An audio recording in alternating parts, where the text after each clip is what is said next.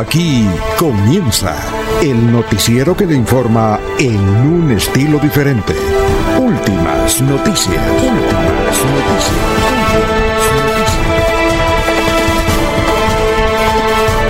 La información analizada por los expertos, sin sesgos, explicada con detalles, sin tanta carreta.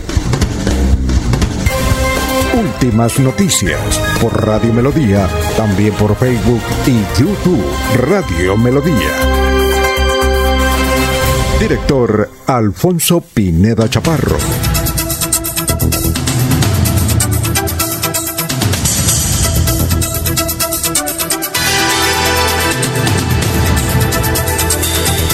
Gracias a Dios. Hoy es eh, martes 13 de abril del 2021. Martes 13. Hoy es martes 13. Hoy es el Día Internacional del Beso. Hoy es el Día Internacional del Beso.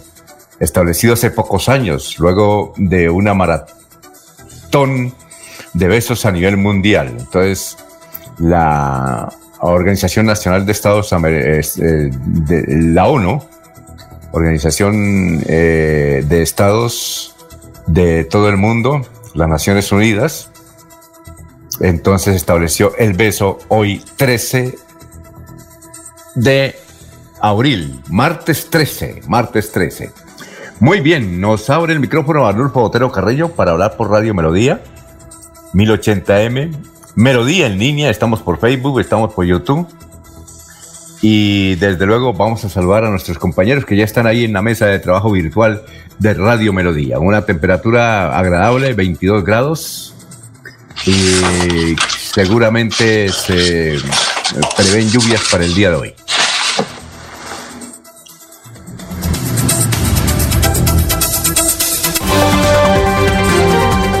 Laurencio Gamba está en Últimas Noticias de Radio Melodía 1080 AM.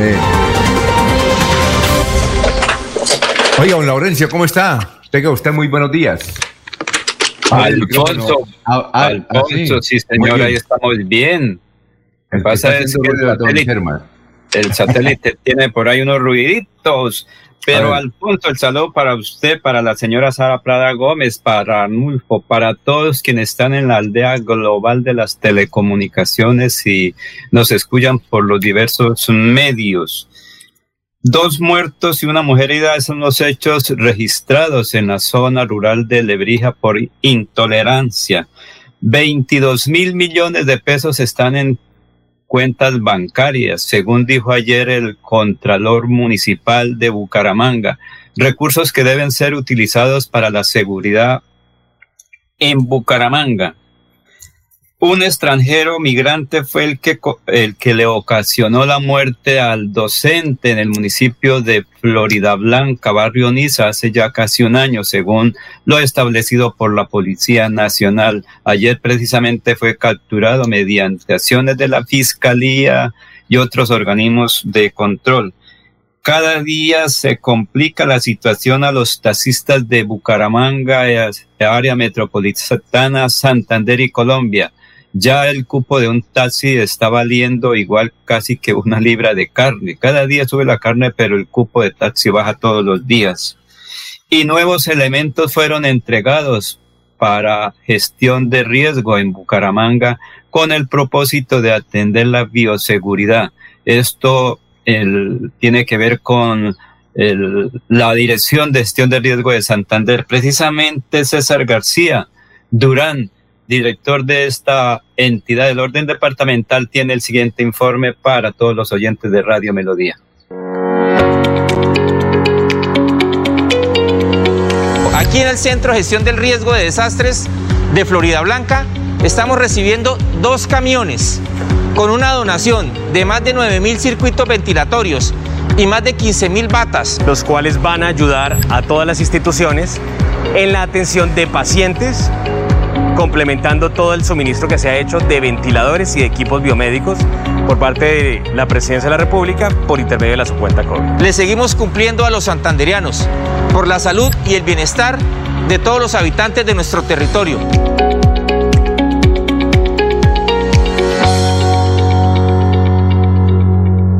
Muy bien, eh, estamos saludando ya la gente, nos eh, está se está vinculando poco a poco al Facebook Live.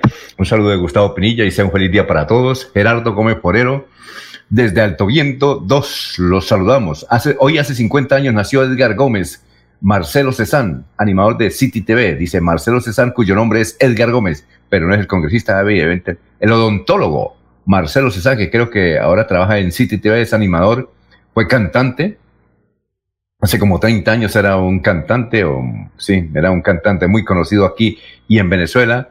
Eh, fue actor de la televisión y ahora es animador de la televisión, don Marcelo Cezán.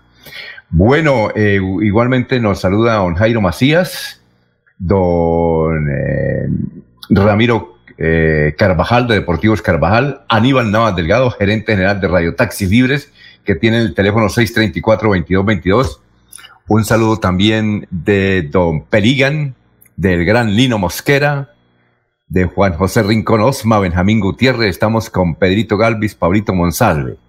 Y poco a poco los vamos saludando. René Alexander Parra Castellano desde Florida Blanca, López López, buenos días desde Provenza.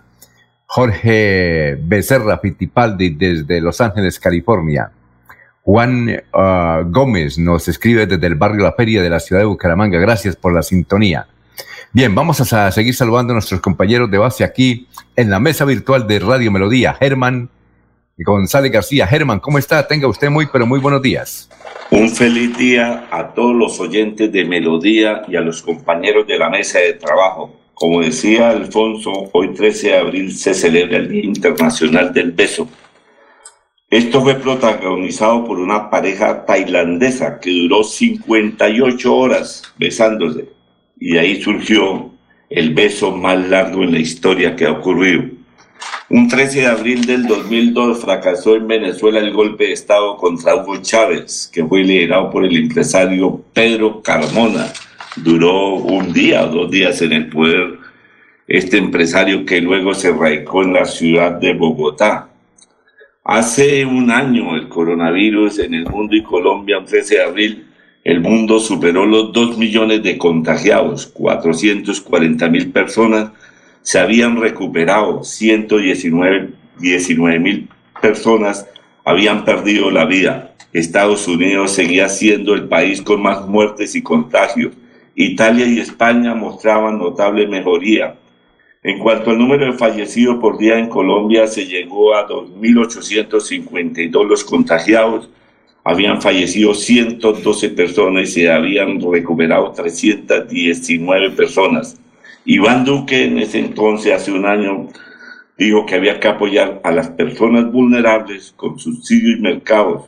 En Bogotá comenzó a regir a partir de un 13 de abril del 2020 el pico y género, o sea que los hombres salen los días impares y que las mujeres salían los días pares. Muy bien, gracias Germán. Son las 5 de la mañana, 11 minutos. René Alexander Parra nos dice de Florida Blanca, la derechista Keiko Fujimori eh, disputará la presidencia del Perú. La derechista Keiko Fujimori por segunda vez disputará la presidencia del Perú. Vamos a seguir saludando a nuestros compañeros a las 5 de la mañana, 11 minutos. Jorge Caicedo está en Últimas Noticias de Radio Melodía 1080 AM. Hola Jorge, ¿cómo se encuentra? Tenga usted muy, pero muy buenos días. Jorge. Gran Jorge. Dice René Alexander Parra Castellanos. La disputa de la presidencia del Perú entre dos polos, el ultraizquierdista Pedro Castillo, que se viste de sombrero, que siempre está con sombrero, Parece que es indígena el muchacho Pedro Castillo y la derechista Keiko Fujimori. Entre los dos va, este tiene una gran oportunidad ahora Keiko Fujimori, ya que los que están ganando las elecciones en América Latina son los derechistas, como ocurrió en el vecino de Ecuador. Bueno, Jorge, ¿cómo se encuentra? Muy buenos días. Don Alfonso, muy buenos días. Como siempre, feliz de compartir con ustedes este espacio de últimas noticias y poder llegar a todos los amigos que nos acompañan en las diferentes señales de Radio Melodía. Una cifra que es noticia a esta hora en Bucaramanga, don Alfonso, son los 70 barrios de la ciudad que se verán beneficiados con la estrategia de parte de la alcaldía de Bucaramanga de reparar los sistemas de sonido, de alarmas en los diferentes barrios. Eh, estos, estos sistemas, estos sistemas de cornetas que durante los años 90 resultaron ser una idea muy eficaz contra la delincuencia, volverán a restablecerse eh, en servicio en las 17 comunas de la ciudad. 17 barrios que tendrá un costo de 200 millones de pesos y que comenzaron a reparar los sistemas de sonido de la Comuna 14. Muy bien, don Germán, no se le olvide cerrar el micrófono. exacto, gracias. Bueno, y este es un resumen de las noticias más importantes que vamos a presentar en el día de hoy. Una de las más importantes es la tragedia que ocurrió evidentemente en el municipio de Lebrija. Un hombre muy conocido, transportador, uno de los fundadores de Traslebrija, Gilberto Rocancio Alucena, tenía 70 años de edad. Pues eh, hay muchas versiones que se conocieron ayer en Lebrija, porque además él era un directivo comunal muy importante en, diferentes situaciones. Carlos Álvarez nos decía de, de Lebrija que le habían propuesto ser candidato a la alcaldía y él no quiso. Él vivía de unas propiedades que tenía y de unos buses que ahora tenían más propiedades eh, de vivienda que de buses, pero llegó a tener varios buses. Don Gilberto Roncancio Alucena había quedado viudo, eh, durante los últimos años se enfermó, tenía diabetes, por eso tenía que practicarle día por medio de diálisis. Le habían prohibido, pero le, gustaba la parranda, era un hombre que eh, animaba fiestas con su trío, en fin. Parece que estaba viviendo con una señora que se llama Cándida Hernández, de 74 años, que hace como, desde que murió, hace más de 12 años que murió su, su esposa, pues eh, estuvo viviendo con ella. Y doña Cándida tenía una amiga que le eh, servía de, de, colaboradora en los oficios domésticos, que se llamaba desde muy joven, la tenía Diana Lamos Suárez y parece que don Roncasio Alucena, de 70 años, eh, pues eh, quería tener amores con Diana Lamos Suárez. Lo último que se sabe, y es una información de la policía, es que eh, el domingo, el sábado y el domingo estuvo tomando mucha cerveza cuando los diabéticos no deben tomar cerveza. Inclusive le insinuaban a don Gilberto que por favor regresara a la casa eh, mientras le pasaba su borrachera. Eh, bien, como a la una de la mañana del lunes se supo y se escucharon los disparos, atacó inicialmente a la señora eh, Cándida Hernández de 74 años.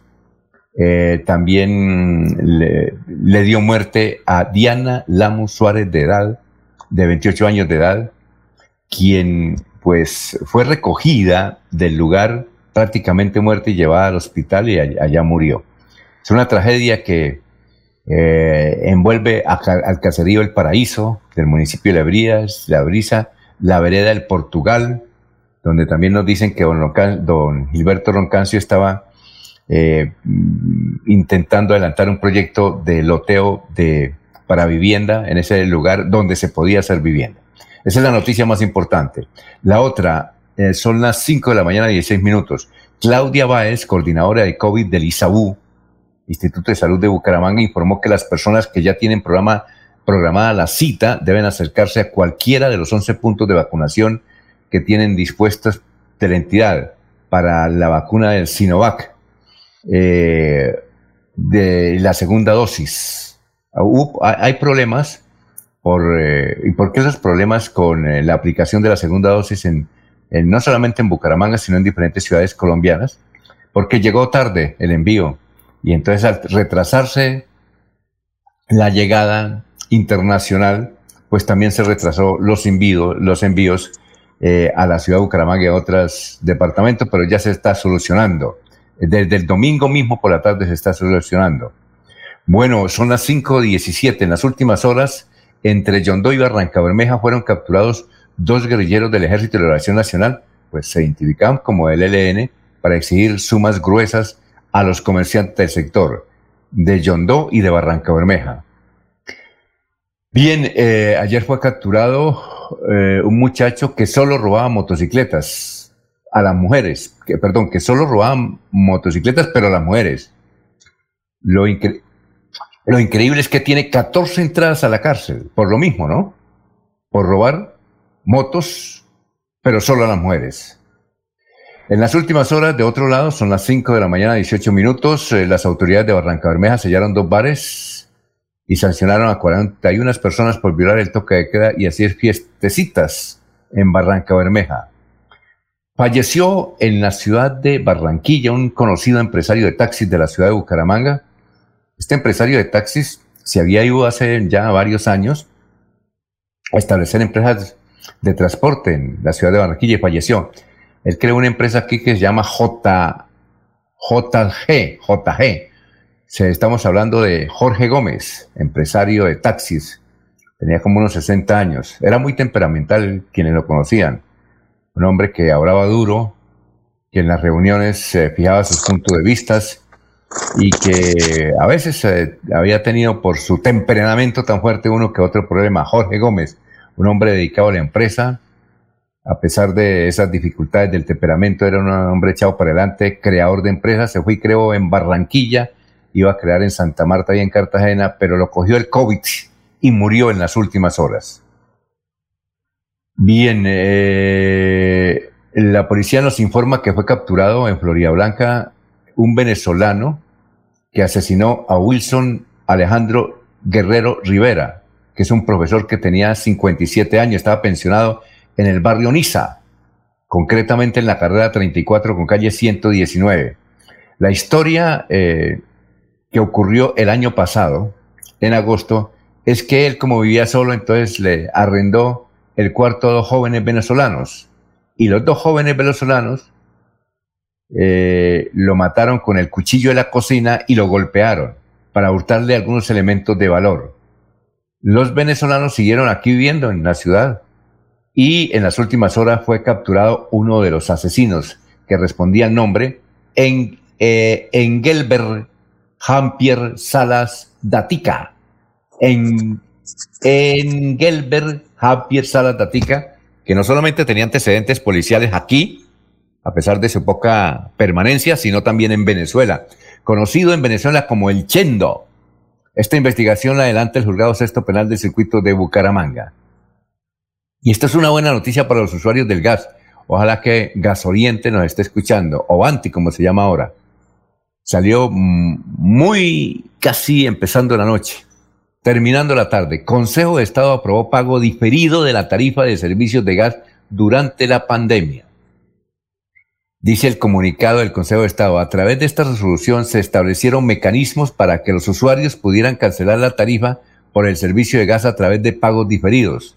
Se estipularon unas reglas de pago diferido para los estratos 1 y 2 y atención, y el ofrecimiento a los usuarios pertenecientes a los demás estratos socioeconómicos para pactar condiciones que se ajustaran a su capacidad de pago. Socaría preguntarle al Consejo de Estado si ya como Gasorientes mm, está muy acostumbrada que si no pagan el primer recibo, le cortan el servicio y la gente para el reintegro del servicio tiene que pagar para la reconexión más de 40 mil pesos. ¿Cómo va a influir esa? Eso se va a presentar un lío, pero ya está el comunicado del Consejo de Estado. 5 de la mañana, 21 minutos. Bueno, ¿y cómo les parece que los dos funcionarios de la Fiscalía, de la cual la prensa y la radio ha dado suficiente información, que fueron capturados, pues porque estaban extorsionando a alguien pidiéndole plata y fueron capturados ahí en la calle 35 con carrera 30 eh, de la ciudad de Bucaramanga, en lo que nosotros conocemos como un bebedero, pero un bebedero bien, bueno, tenía su televisor, sus mesas y atendían bien y se dicen que se, se tomaba buena cerveza. Bien, eh, eh, los dos funcionarios que fueron capturados, Javier Rodríguez y Jairo Pulido, pues estaban eh, adelantando otra investigación nada más ni nada menos que la de Manantial de Amor, donde eh, se está esperando una audiencia precisamente para el caso de Manantial de Amor. Y obviamente, pues aunque el caso ya está en la en la en los juzgados, la fiscalía que fue la preliminar investigación, pues tiene mucha incidencia y ya el fiscal, el señor Riaño, anunció que nombra los nuevos investigadores del programa Manantial de Amor que está judicializado. Son las 5 de la mañana, 23 minutos. Bueno, ayer el Consejo de Bucaramanga se estrenó, nuevamente se reestrenó con, eh, con presenciales. De todos los concejales de Bucaramanga, de los 19 concejales, 13 fueron al Consejo, los otros no fueron, suponemos que por prescripción médica, ¿no? Concejales de Bucaramanga, 13 fueron y con eso hay cuoro. Y esta es una noticia de anoche. Ya eran como las 8 de la noche y la policía informó que fue por sicarios. Fue asesinado Orlando Mosquera. Tenía 37 años. Fue ultimado en la carrera novena con calle 44, ahí cerca de la cárcel modelo. Entonces en el barrio Alfonso López. Llegaron, preguntaron y dispararon y le mataron. Orlando Mosquera inicialmente cree que la policía que esto es un ajuste de cuentas. Bien, sin goles terminó encuentro entre Atlético Bucaramanga y Deportes Tolima. Leopardos y Pijados igualaron sin goles en el estadio Manuel Murillo Toro. Ya le vamos a preguntar a don Ernesto qué posibilidades siguen porque el Bucaramanga necesitaba era ganar, debía era ganar el partido.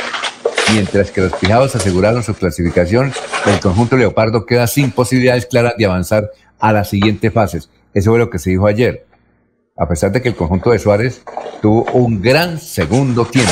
¡Ah! ¡Qué barbaridad! 5 de la mañana, 24 minutos. Bien, don Germán, ¿vio el partido o no? No, lo estuve leyendo por la prensa y realmente dice que Bucaramanga hizo buen partido, pero no le alcanzó la pólvora para meter los goles y necesitábamos ganar. Y, y sí, Tolima ya avanzó, clasificó a la siguiente fase. Ahora el Bucaramanga juega este 15, este jueves 15, se enfrenta al Pasto en Pasto, partido que estaba aplazado de la fecha 16 por problemas climáticos que hubo en la capital de Nariño, ya que el equipo de Pasto estaba jugando en Cali y no pudo aterrizar, lo mismo que el Atlético Bucaramanga tampoco pudo aterrizar al aeropuerto de Pasto. También, Oye, Germán, Germán ¿usted sigue siendo hincha del Alianza Petrolera o no? Es el equipo del alma, es el hijo ah, putativo que creamos en el fútbol y desafortunadamente está muy mal el equipo. y entonces seguimos con el cuento del Atlético Bucaramanga. Entonces Bucaramanga juega el jueves 15 y termina la primera fecha jugando aquí el 18 de abril frente a Águilas Doradas. Está por definirse la hora del partido. Ya están prácticamente los ocho clasificados que son Nacional, Cali, Santa Fe, Tolima, Millos, La Equidad, Junior y América. Bucaramanga ocupa el puesto 12 con 20 puntos y el Alianza es el último con 5 puntos. Dime, Oiga, Águila Dorada es el equipo que jugó con 7 jugadores nada más. eso, eso es lo triste, ¿no? Que el equipo Juárez, esto, ¿cómo se llama? El de, el de Montería. Entonces. Jaguares, Jaguares. Jaguares. Todo, habían, la mayoría de jugadores tenían COVID y no pudieron sino reunir siete jugadores en condiciones de salud para jugar contra el Chico. Y ah, realmente esto es criticable esto, ¿no? Lo que ha sucedido, el por qué no se aplazó. Muy bien, son las 5 de la mañana, 26 minutos. La noticia nacional más importante fue que renunció el recién nombrado gerente de las empresas públicas de Medellín, Alejandro Calderón Chatet, eh, que era muy joven, que era inexperto, que, pero muy amigo de César Gaviria. Bueno, pero amigo, pero no sabía nada de, administración pública, iba a manejar una multinacional. Pues el, muchacho se asustó y luego en una rueda de prensa, una mini rueda de prensa, una parcial rueda de prensa, pues renunció en el día de ayer. Alejandro Calderón Chatet. y a nivel, ¿Cómo? Pero le iba a aclarar que la renuncia no es por inexperto, sino que en la hoja de vía él fue nombrado el 5 de abril, pero le salieron críticas porque en la hoja de vida decía que era economista y especialista en administración de empresas y economías de la Universidad de California, por lo cual, posteriormente, a raíz de investigaciones, la universidad manifestó que en su registro no había ningún estudiante llamado Miguel Calderón.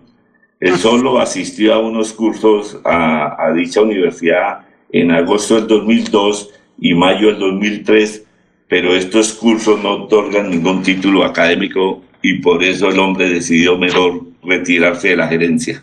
Oiga, Germán, pero que era inexperto, era inexperto, porque el man apenas había pero él venía eh, como gerenciado un cuchifril. Tengo entendido que él venía a ser vice, uno de los vicepresidentes de EPM y por eso lo ascendieron. Porque era primero, pues obviamente tenía unos nexos familiares con el alcalde Quintero y luego pues por esta cosita que dijo que era especialista y era mentirosito. Mentirosito, mentirosito. Ah. Muy bien. Vamos a ver a, quién van a nombrar como gerente general de esta multinacional. Bueno, eh, y las noticias internacionales, las más importantes, tienen que ver con las vacunas. El balance es que hay 137 millones de contagiados, 3 millones de fallecidos, un millón en Europa. Eh, ayer fallecieron 9 mil personas, ya son 9, pues, ya han bajado bastante los fallecimientos porque recuerden ustedes que el pasado fin de semana fallecían 14 mil por día, hay 24 millones de infectados y de esos 103 mil en UCIs. Bueno, hay una mala interpretación de la vacuna china. Se dijo que la vacuna china no servía, pero ya mm, habló el que dio esa versión y dijo que lo habían malinterpretado, porque él únicamente decía de la vacuna china con la primera dosis. Y en la primera dosis no hay muchos estudios. Hay estudios en la segunda dosis, pero en la primera no hay estudios. Y dice él que la vacuna más efectiva precisamente es la China, porque China, que tiene una población de, de, mil millones de habitantes y solamente hay poquitos contagiados es porque sirve la vacuna. Bien, la otra noticia es que una variable de la cepa de los británicos eh, es más contagiosa pero menos peligrosa, dijo la Organización Nacional de la Organización Mundial de la Salud en un boletín de la CNN publicado por la CNN. Eh, pues- en, Estados Unidos eh, hay una variante que se llama la pegajosa, que afecta sobre todo a los jóvenes. Por eso es que los jóvenes van a las clínicas con esta famosa pegajosa, sobre todo en Miami. Ese es el cuento. ¿Qué me iba a decir, don Herman?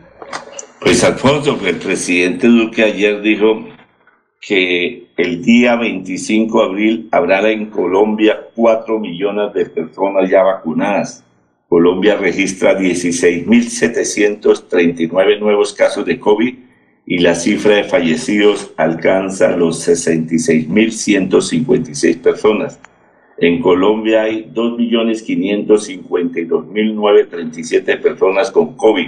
Se han recuperado 2.395 personas y se han procesado 53.216 pruebas.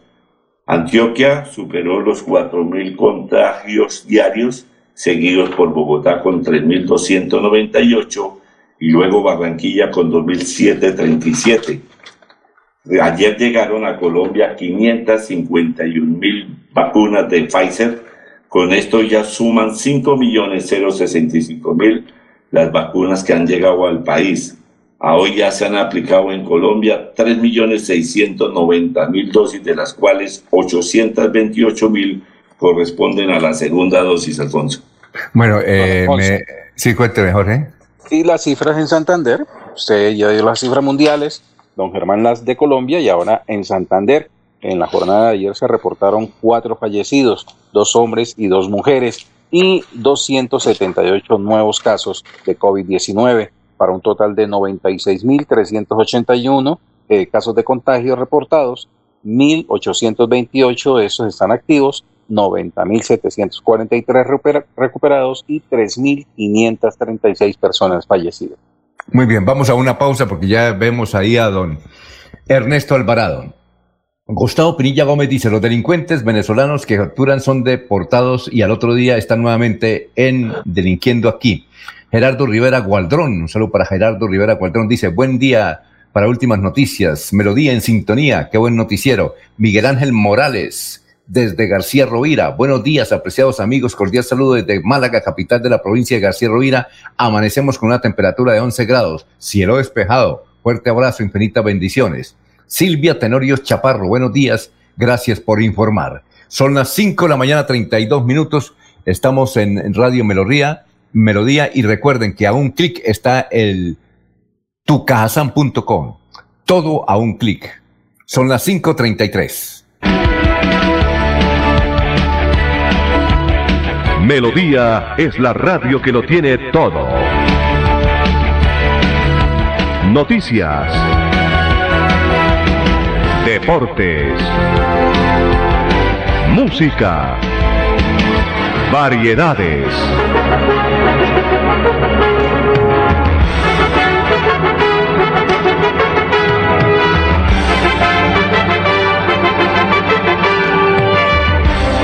Melodía La Grande.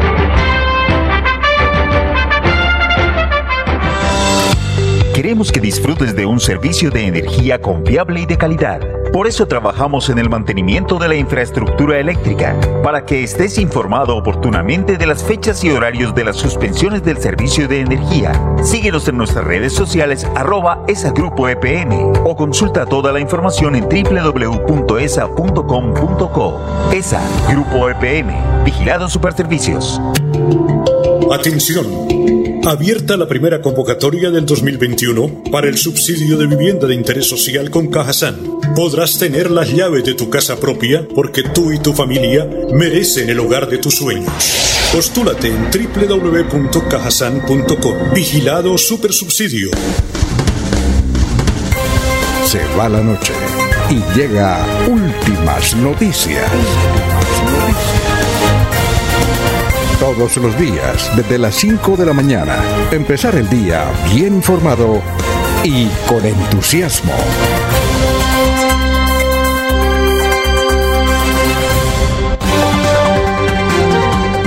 Ernesto Alvarado está en Últimas Noticias de Radio Melodía 1080 AM. Hola Ernesto, ¿cómo se encuentra? Tenga usted muy, pero muy buenos días. Son las 5 de la mañana, 35 minutos. Estamos saludando más gente que está en sintonía de Radio Melodía. Eh, Juan Alberto Ortega nos escucha en el municipio de Cimitarra. Hola, buenos días, los escucho siempre. Gracias por informarnos. Don Ernesto, ¿qué más? Alfonso, compañeros y oyentes, buenos días. Me complace mucho saludarlos. Eh, muy amables a toda la gente que escribe desde los diferentes lugares reportando sintonía. Anoche jugó su equipo, el Atlético Bucaramanga. Oye, Ernesto, eh, ¿ya matemáticamente no hay ningún tipo de posibilidad? Eh, pues si hablamos de matemáticas, algunos dirían que sí, ¿no? Ah, ya. Algunos dirían que sí, que sí es factible, pero yo pienso que no, eso está cocinado. Ya Bucaramanga no le alcanza para clasificar, aunque los números digan lo contrario, eh, no hay chance de clasificar. Así lo habíamos expresado hace mucho rato. Y aunque hubo eh, mucha eh, fe en los jugadores, el cuerpo técnico y también los directivos, eso no alcanza para estar entre los ocho mejores. Mm, bueno, bueno. Muy bien. Bucaramanga empató 0 por 0 la noche anterior en la ciudad de Ibagué.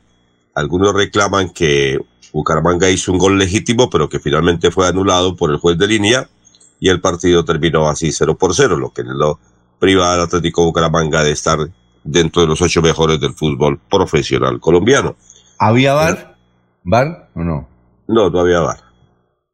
Mm, El Bucaramanga debe jugar este jueves, partido aplazado que tiene contra el Deportivo Pasto y rematará la fecha el próximo domingo aquí frente a Águilas, que no se sabe si venga con siete jugadores también a este compromiso. Porque le da risa, director. no, porque no, yo creo que ya, ya se han mejorado, ¿no? Pues uno nunca sabe qué pueda pasar. Sí, uno nunca sabe, ¿no? Sí, lo, lo cierto es que si tiene siete jugadores activos, el Águilas tendrá que jugar el compromiso. Ese, No ese hay- día sí, ese día sí le apuesto que gana Bucaramanga. no hay tutía que valga. Además, los partidos van a ser en su gran mayoría a la misma hora por aquello de los clasificados, aunque ya hay seis equipos clasificados que no tendrían problemas para estar dentro de los ocho mejores del fútbol colombiano, que son Atlético Nacional y Deportivo Cali, que tienen 31 puntos, Santa Fe, Tolima, Millonarios y La Equidad, que sumaron 30 puntos, los tres equipos de Bogotá, La Equidad, Millonarios y Santa Fe suman 30 puntos, eh, están clasificados. El Junior de Barranquilla tiene 29, creemos que también está clasificado, pero habrá que esperar algunas cositas porque juega el América de Cali, porque Junior descansa en la última fecha, y es lo que lo tiene ahí al borde de la navaja. América tiene 26, Medellín 26 y bueno, Bucaramanga se quedó con 20 puntos. La última jornada será realmente maravillosa, dicen los entendidos para esos dos cupos que aún faltan eh, para la clasificación de los ocho y que jugarán los cuartos de final. Muy bien. Bueno, ¿y qué otras noticias hay? Eh, por otro lado, hay que iniciar, eh, indicar que se prepara en Bucaramanga el próximo 20 de abril eh, un paro eh, grande, dicen, en el área metropolitana. Eh, los nacional, ¿no? taxistas, ¿Es el nacional o no? pues por lo menos se está ratificando el paro de, de buses y taxis para eh, Bucaramanga y su área metropolitana. ¿Qué día? 20 de abril. Ajá. El 20 Ah, de abril es el ma- un martes. De hoy en ocho. Allá. De hoy en ocho días. Eh, dicen que a partir de las 5 de la mañana iniciarán eh, este cierre o mejor eh, paro por las principales calles y se le van a unir los buses convencionales del área metropolitana. Manifiestan que esto será un plantón con vehículos frente a la alcaldía de Bucaramanga y de igual manera que van a hacer recorrido por las calles. Se está indicando además que el paro y el plantón es porque en Bucaramanga funcionan cerca de 23 aplicaciones o plataformas de dispositivos móviles, al igual que la piratería que los tiene acabados. No sabía que habían tantos dispositivos, 23 aplicaciones. Yo eh, conocía básicamente una, pero ahora me encuentro con que son 23. Así que preparemos ¿Cuál conocía usted? ¿Cuál Señor. conocía usted? ¿Cuál conocía usted? Conocía InDrivers, creo que llama. InDriver, exacto, que esa es la que tiene, el, me- me- tiene eh, y estadísticamente dicen las autoridades, pero es una cuestión informal, el 63% de los taxis que se mueven en el área metropolitana son de, de taxis y, y vehículos particulares, ¿no? El 63% tiene el mercado del 63% InDriver, que son taxistas, pero son taxistas también, ¿no? Sí, Y- claro, los taxistas y- también han entrado en esa era. y vehículos y utilizan la particulares. aplicación. Sí, el 63%. Hay un señor que tiene 15 carros particulares en servicio, me contó el que hizo el estudio. Lo hizo fue una universidad para un trabajo, pero no, es nada oficial. Le dije, preste lo publico. Dijo, no, no, no, esto es una cuestión más que todo de laboratorio. Pero el 63% de taxis en el área metropolitana lo presta InDriver. InDriver. Pero ahí le dejo el datico, hay 23 aplicaciones. Habrá que conocer cuáles son las otras 22. Que es una, es que es una compañía rusa que no tiene sede aquí en Bucaramanga, no tiene representante. Todo es tecnología y la central está en Rusia. Ya, yo le decía a uno de ellos, bueno, ¿y por qué la dirección es contraria a eso donde se reclama? Dijo, vaya a Moscú y haga el reclamo. Bueno, Eh, Sí, bueno. habrá No Muy sabemos bien. dónde funciona, pero la gente dice que es muy efectiva. eh, la no, verdad. aquí, aquí no tiene representación ni siquiera en Bogotá, pero tiene en Moscú, ¿no? Es que yo le pregunté a un señor, bueno, ¿y por qué dan la mala dirección, no? Dijo, no, porque a veces hay, hay problemas de, de tecnología, pero si usted quiere, y, y para hacer reclamo, no, vaya a Moscú. Bueno. Sí. Bueno, y le dejo esto para que ustedes que están metidos en la política, pues analicen el tema de lo que dijo Álvaro Gómez Hurtado quizás en alguna oportunidad. El godo es una palabra elogiosa. ¿Cómo les parece? no comience a ofender a Laurencio, que está muy No, temprano. no, no, no. Ah. No, no, yo solamente lo traigo a colación porque ustedes siempre hablan del Partido Conservador Colombiano que ya está montando sus candidatos tanto a Cámara o Senado. Ya Habrá vamos a que hablar de quiénes política. son los elegidos, quiénes Ya se a- van y quiénes se quedan. Ya vamos a hablar de política. Sí, ya vamos a hablar de política, que ahí tenemos a, al eh, historiador joven Carlos Augusto González, de las noticias ocurridas papel y lápiz, don Laurencio, ocurridas hace 50 y 25 años en el departamento de Santander. Carlos, lo escuchamos. Muy buenos días. Buenos días a la mesa de trabajo y a los oyentes. Hace 50 años esta fue la noticia más importante en Santander. Visitaron yacimientos de yeso localizados en la Mesa de los Santos el exministro y asesor del Comité Nacional de Cementos, Joaquín Vallejo Arbeláez, el coordinador de dicho comité, Ignacio Ruiz, y el gerente de la ANDI, Gabriel Garán Sarmiento. Solicitaron al presidente Misael Pastrana Borrero la reanudación del proyecto maderero Carario Pon suspendido tras el secuestro de técnicos alemanes al servicio de este por parte del ELN. Y hace 25 años esto fue noticia. Como persecución política calificó exdirector regional del DANCOC, Rodolfo Sierra Gómez, investigación que le adelantaba a la Dirección Nacional de dicha entidad. Inaugurada interconexión vial entre la transversal oriental y la autopista Florida Blanca, incluyendo el puente vehicular del Portón del Tejar, luego de casi un año y medio de retraso. Siga usted. Para seguir adelante. Muy bien, gracias, don Carlos. Oiga, eh, Germán, eh, este, eh, le pregunto a Germán, que debe conocer historia, este, el doctor Joaquín Vallejo Arbeláez, él fue después ministro, ¿verdad? Germán, Germán está ahí. Bueno, se fue Germán a, Germán.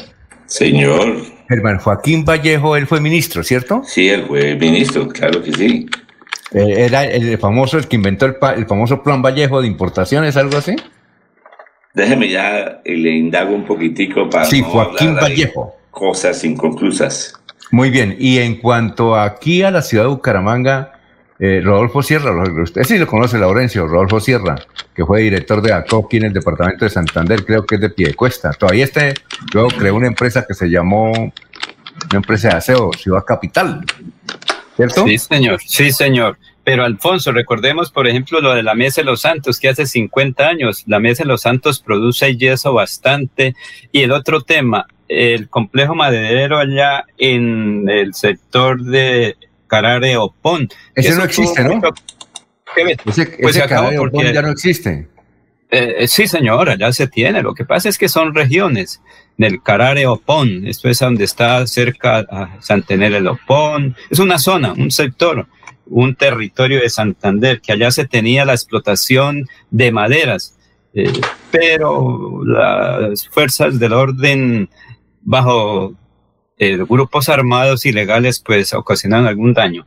Y lo siguiente, la transversal del oriente o lo que se llamó ahora el, el mm, viaducto Luis Carlos Galano, ¿cómo es que se llama arriba? Porque recuerde que eso hace 25 años que inaugura. La flora, sí, exacto. La flora. Eso hace 25 años por esta época que comenzó a funcionar. ¿Usted sabe, quién, construyó, ¿Usted sabe quién, quién construyó ese puente de la flora? Si no estoy mal, Jaime, Jaime Rodríguez Ballesteros él, estaba él, era, él era el alcalde, pero qué, qué, qué, hombre, que a veces nos escucha. ¿Ah? ¿Cuál de todos? Él nos escucha. ¿Mm? ¿Padre del secretario del Interior de Bucaramanga? No, no, no, no, no, no.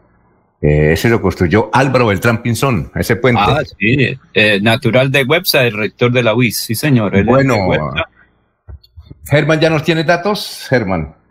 Germán de, sobre Joaquín Vallejo. Germán, pero hay que abrir. Está, revisando, no, está revisando, Alfonso. Recuerde o está tomando tinto. No, está revisando, él dijo voy a buscar y. Sí. Bueno, muy bien. Entonces, mientras llega Germán, eh, esos son los datos de la historia. Muchas gracias a Carlos al historiador Carlos. Eh, vamos a una pausa. Esta es la hora de Cofuturo. Cofuturo le informa que son las 5 de la mañana, 46 minutos. Para seguir adelante, Copfuturo te ofrece crédito educativo en línea. Ingresa a www.copfuturo.com.co y solicítalo de una manera fácil, rápida y segura con la mejor tasa. Atención telefónica 318-717-3270 y 317-404-6430. Copfuturo, construyendo sueños de progreso. Cuando pagas tus impuestos en Financiera como Ultrasan, ganas por partida doble. ¿Doble? Claro, estás al día con tus impuestos y tienes la posibilidad de ganarte uno de los grandes premios que tenemos para ti. Participar es muy fácil. Ven ya a Financiera como Ultrasan y paga tus impuestos. Tú puedes ser el próximo ganador. Se va la noche y llega últimas noticias. Los días, desde las 5 de la mañana, empezar el día bien informado y con entusiasmo.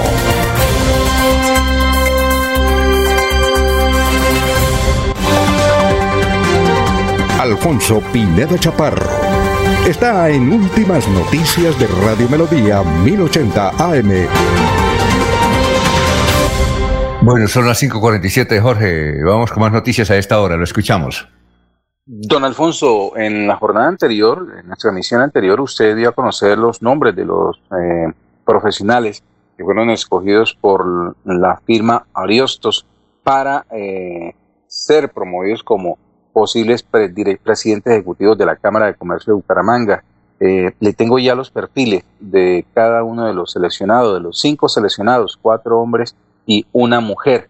No sé si le parece que los leamos en este momento, como para hacernos una idea eh, más clara de quiénes son las personas que fueron seleccionadas. La mucho gusto, claro, claro. Como se lo manifestó ayer la doctora Isabel Cristina Rincón Rodríguez, ella es administradora de empresas con maestría en administración de empresas, es directora del Instituto Municipal de Empleo y Fomento Empresarial de Bucaramanga, IMEBU. Néstor Fabián Santos Nova, ingeniero industrial con maestría en administración MBA, docente de posgrado de la Universidad Industrial de Santander. Juan Hernando Puyana Valdivieso, ingeniero industrial con maestría en administración de empresas, director de la Comisión Regional de Competitividad e Innovación de Santander en la Cámara de Comercio de Bucaramanga. Juan Diego Rojas Peralta, ingeniero industrial con maestría en Administración MBA, es el director ejecutivo de la Escuela de Negocios CORET de la UNAP y es vicepresidente de la Unidad de Desarrollo Empresarial de la Cámara de Comercio de Bucaramanga. Y Alejandro Almeida Camargo, ingeniero de mercados con especializaciones en gerencia comercial gerencia estratégica y director ejecutivo de FENALCO en Santander. Muy bien. Eh, son las 5 de la mañana, 49 minutos. Carlos Gómez Santos, a mucho honor, todavía quedamos muchos godos. Eh, Carlos de Demogotes, de Demogotes Santander, en sintonía. Gustavo Pinilla Gómez, Vi Vallejo fue ministro cuatro veces de Hacienda y de Gobierno y de Fomento. Bueno, noticias a esta hora, don Ernesto. Don Ernesto. Bueno, eh, estamos esperando que hoy no nos moleste aquí el, el sistema técnico, ¿no? Ah, bueno. Que ayer nos dio guerra.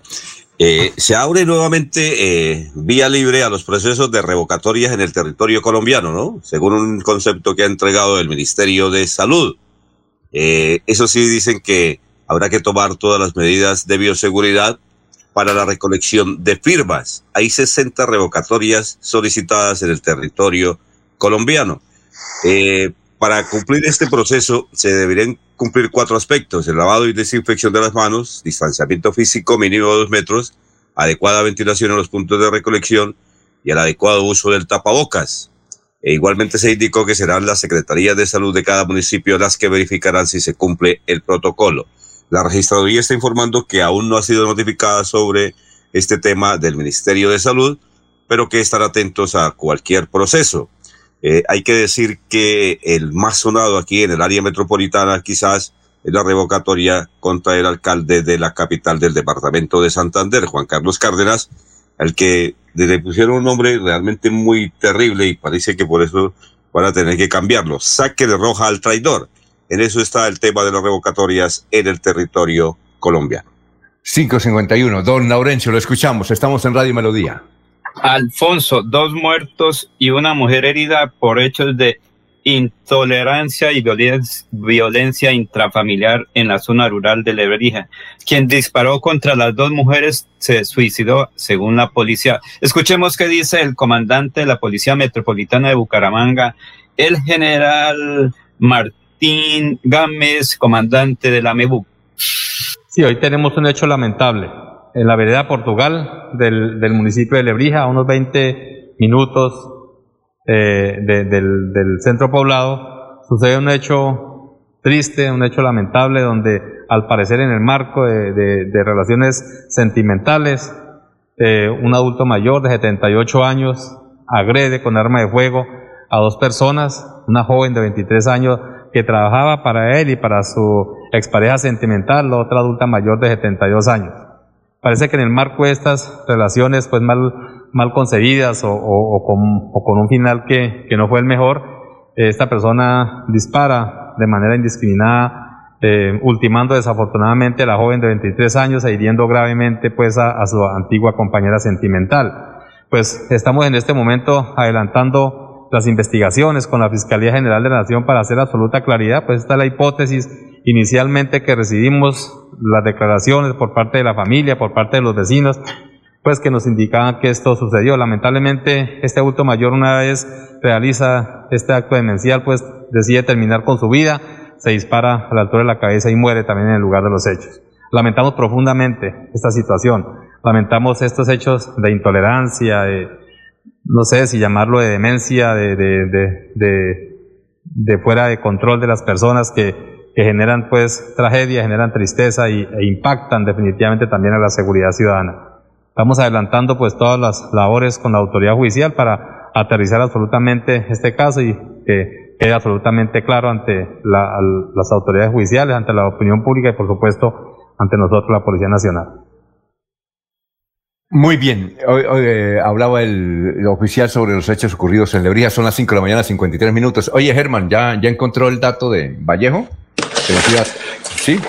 Pues, pues Vallejo fue una, un ingeniero civil, nació el 4 de octubre de 1912 en Río Negro, Antioquia, murió el 31 de diciembre del 2005, fue ministro tres veces eh, en el gobierno militar. Y lo más importante que recordamos de Vallejo es el famoso Plan Vallejo, que era un mecanismo que permite importar temporalmente al territorio aduanero de Colombia materias primas, materiales auxiliares e insumos, bienes de capital y repuestos.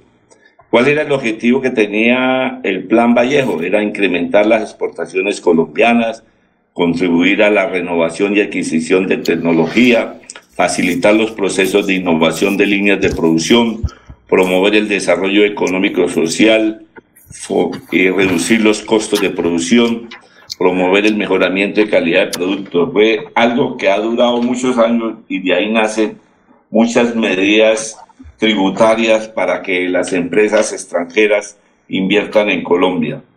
Pero hoy también los santanderianos estamos preocupados por el incremento brutal, llamémoslo así, de la libra de carne que hay en la ciudad. Esto se debe a que al país, en el país hay un desabastecimiento de ganado, pues sin control alguno el gobierno, el ganado en pie lo están exportando. Y esto ha hecho que la, la libra de carne que valía 8 mil pesos, hoy valga 11 mil pesos o más. O sea que la gente que acudimos a almorzar corrientazos ejecutivos, se nos incrementó el valor del almuerzo de 8 mil a 12 mil pesos y de 13 mil a 15 mil pesos. Entonces, esto tiene en alerta a los dueños de restaurantes en Bucaramanga, Alfonso. Muy bien, oiga, Ernesto, eh, usted dijo que decirle a alguien eh, Godo era un piropo. Eh, ¿Sí o no? Era un orgullo. Ah, bueno.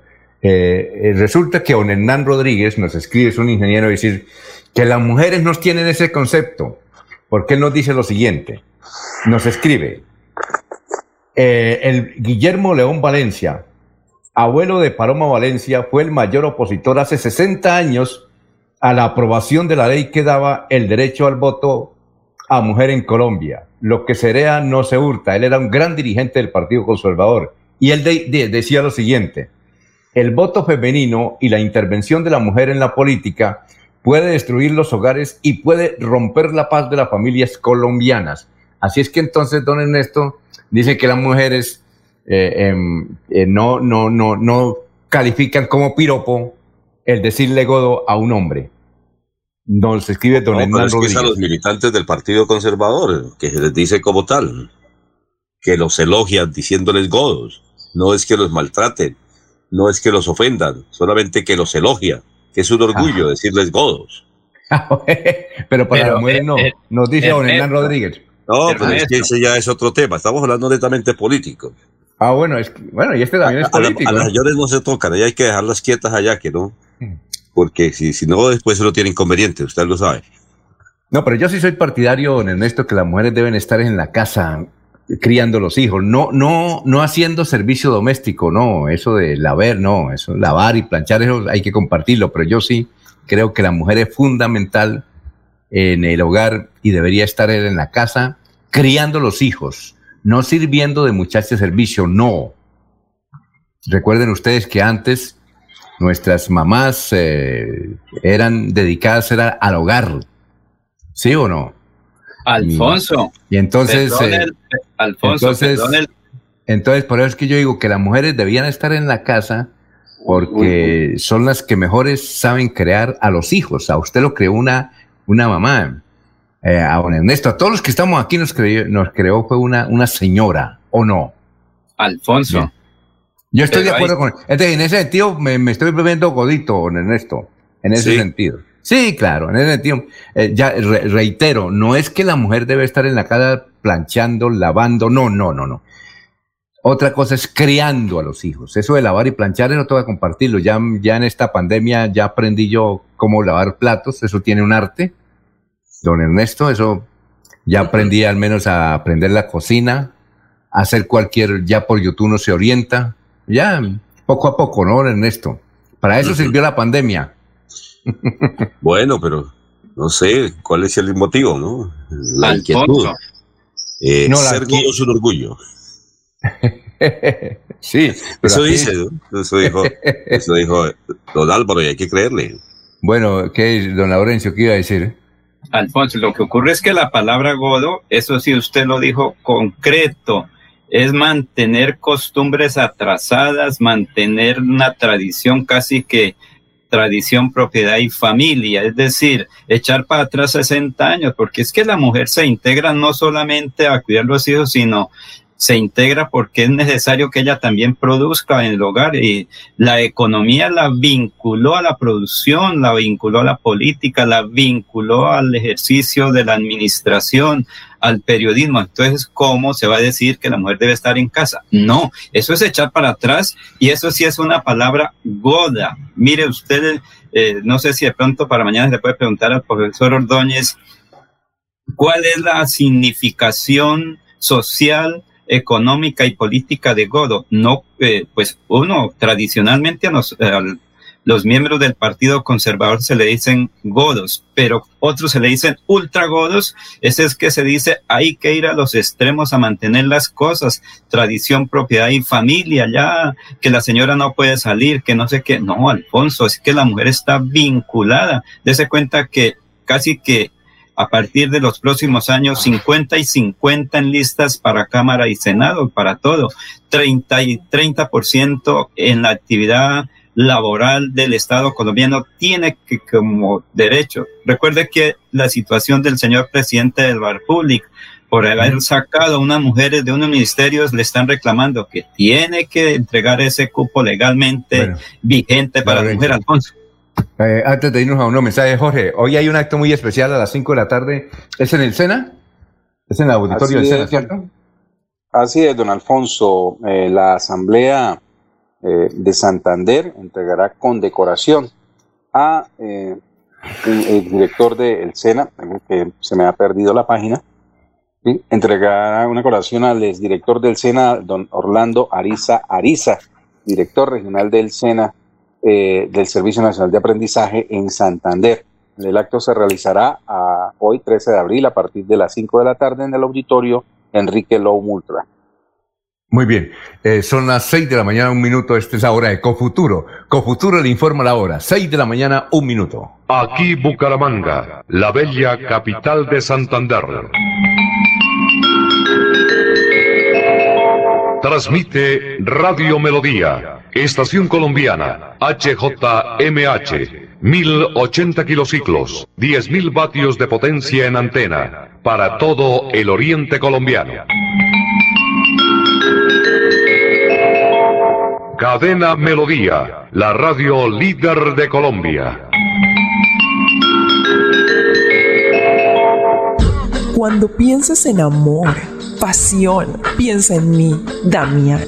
Pide ahora mismo tu tableta de Damiana para que disfrutes al máximo de una relación sexual con toda la energía, vitalidad y que te permita durar el tiempo que tú quieras. Damiana, pídela a domicilio en Bioalterna 643-6636 o al celular 321 441 6668 Bioalterna, calle 55 31 17, Barrio Antiguo Campestre, Bucaramanga.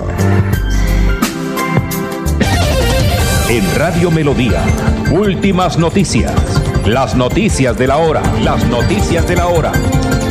¿Qué tal? Estas son las UCI Noticias y Paz de la Hora con Silvia Cárdenas. Este martes está previsto en la Comisión Primera del Senado el primero de cuatro debates del proyecto de ley que fijaría las reglas para el consumo de derivados de la hoja de coca y los requisitos mínimos para acceder a ellos. La Dirección de Extinción de Dominio de la Fiscalía le decomisó bienes evaluados en 2 mil millones de pesos al ex congresista condenado Manuel Carevilla, ex representante por Amazonas, quien purga una pena de 14 años de prisión en la cárcel La Picota de Bogotá. El director del Partido Liberal y expresidente César Gaviria cuestionó el proyecto de ley de reforma tributaria que llegaría al Congreso. Según Gaviria, esta reforma tributaria va a acabar con la economía colombiana. En esta época de crisis sanitaria, la radio está encendida. La radio está encendida. Le acompaña, informa y entretiene. Manténgase informado de una fuente confiable. La radio en Colombia entrega noticias verificadas y de una buena fuente.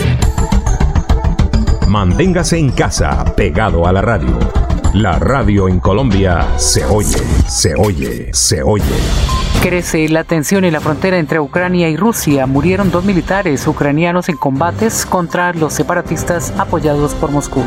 Y en los deportes, los clubes de fútbol más valiosos del mundo son Barcelona, Real Madrid y Bayern Múnich, según el sitio de finanzas Forbes. Entérese primero en UCI Noticias y Paz. Un especial saludo a los habitantes de Bucaramanga y Santander. Les habla el doctor Javier Aristizábal. He investigado las plantas medicinales colombianas por 20 años. He creado la terapéutica natural al altel para tratar las principales enfermedades de los colombianos. Estoy con ustedes de 10 y 30 a 11 de la mañana por esta emisora. Estoy seguro que lograré cosas interesantes en la salud de todos ustedes. Se va la noche y llega últimas noticias.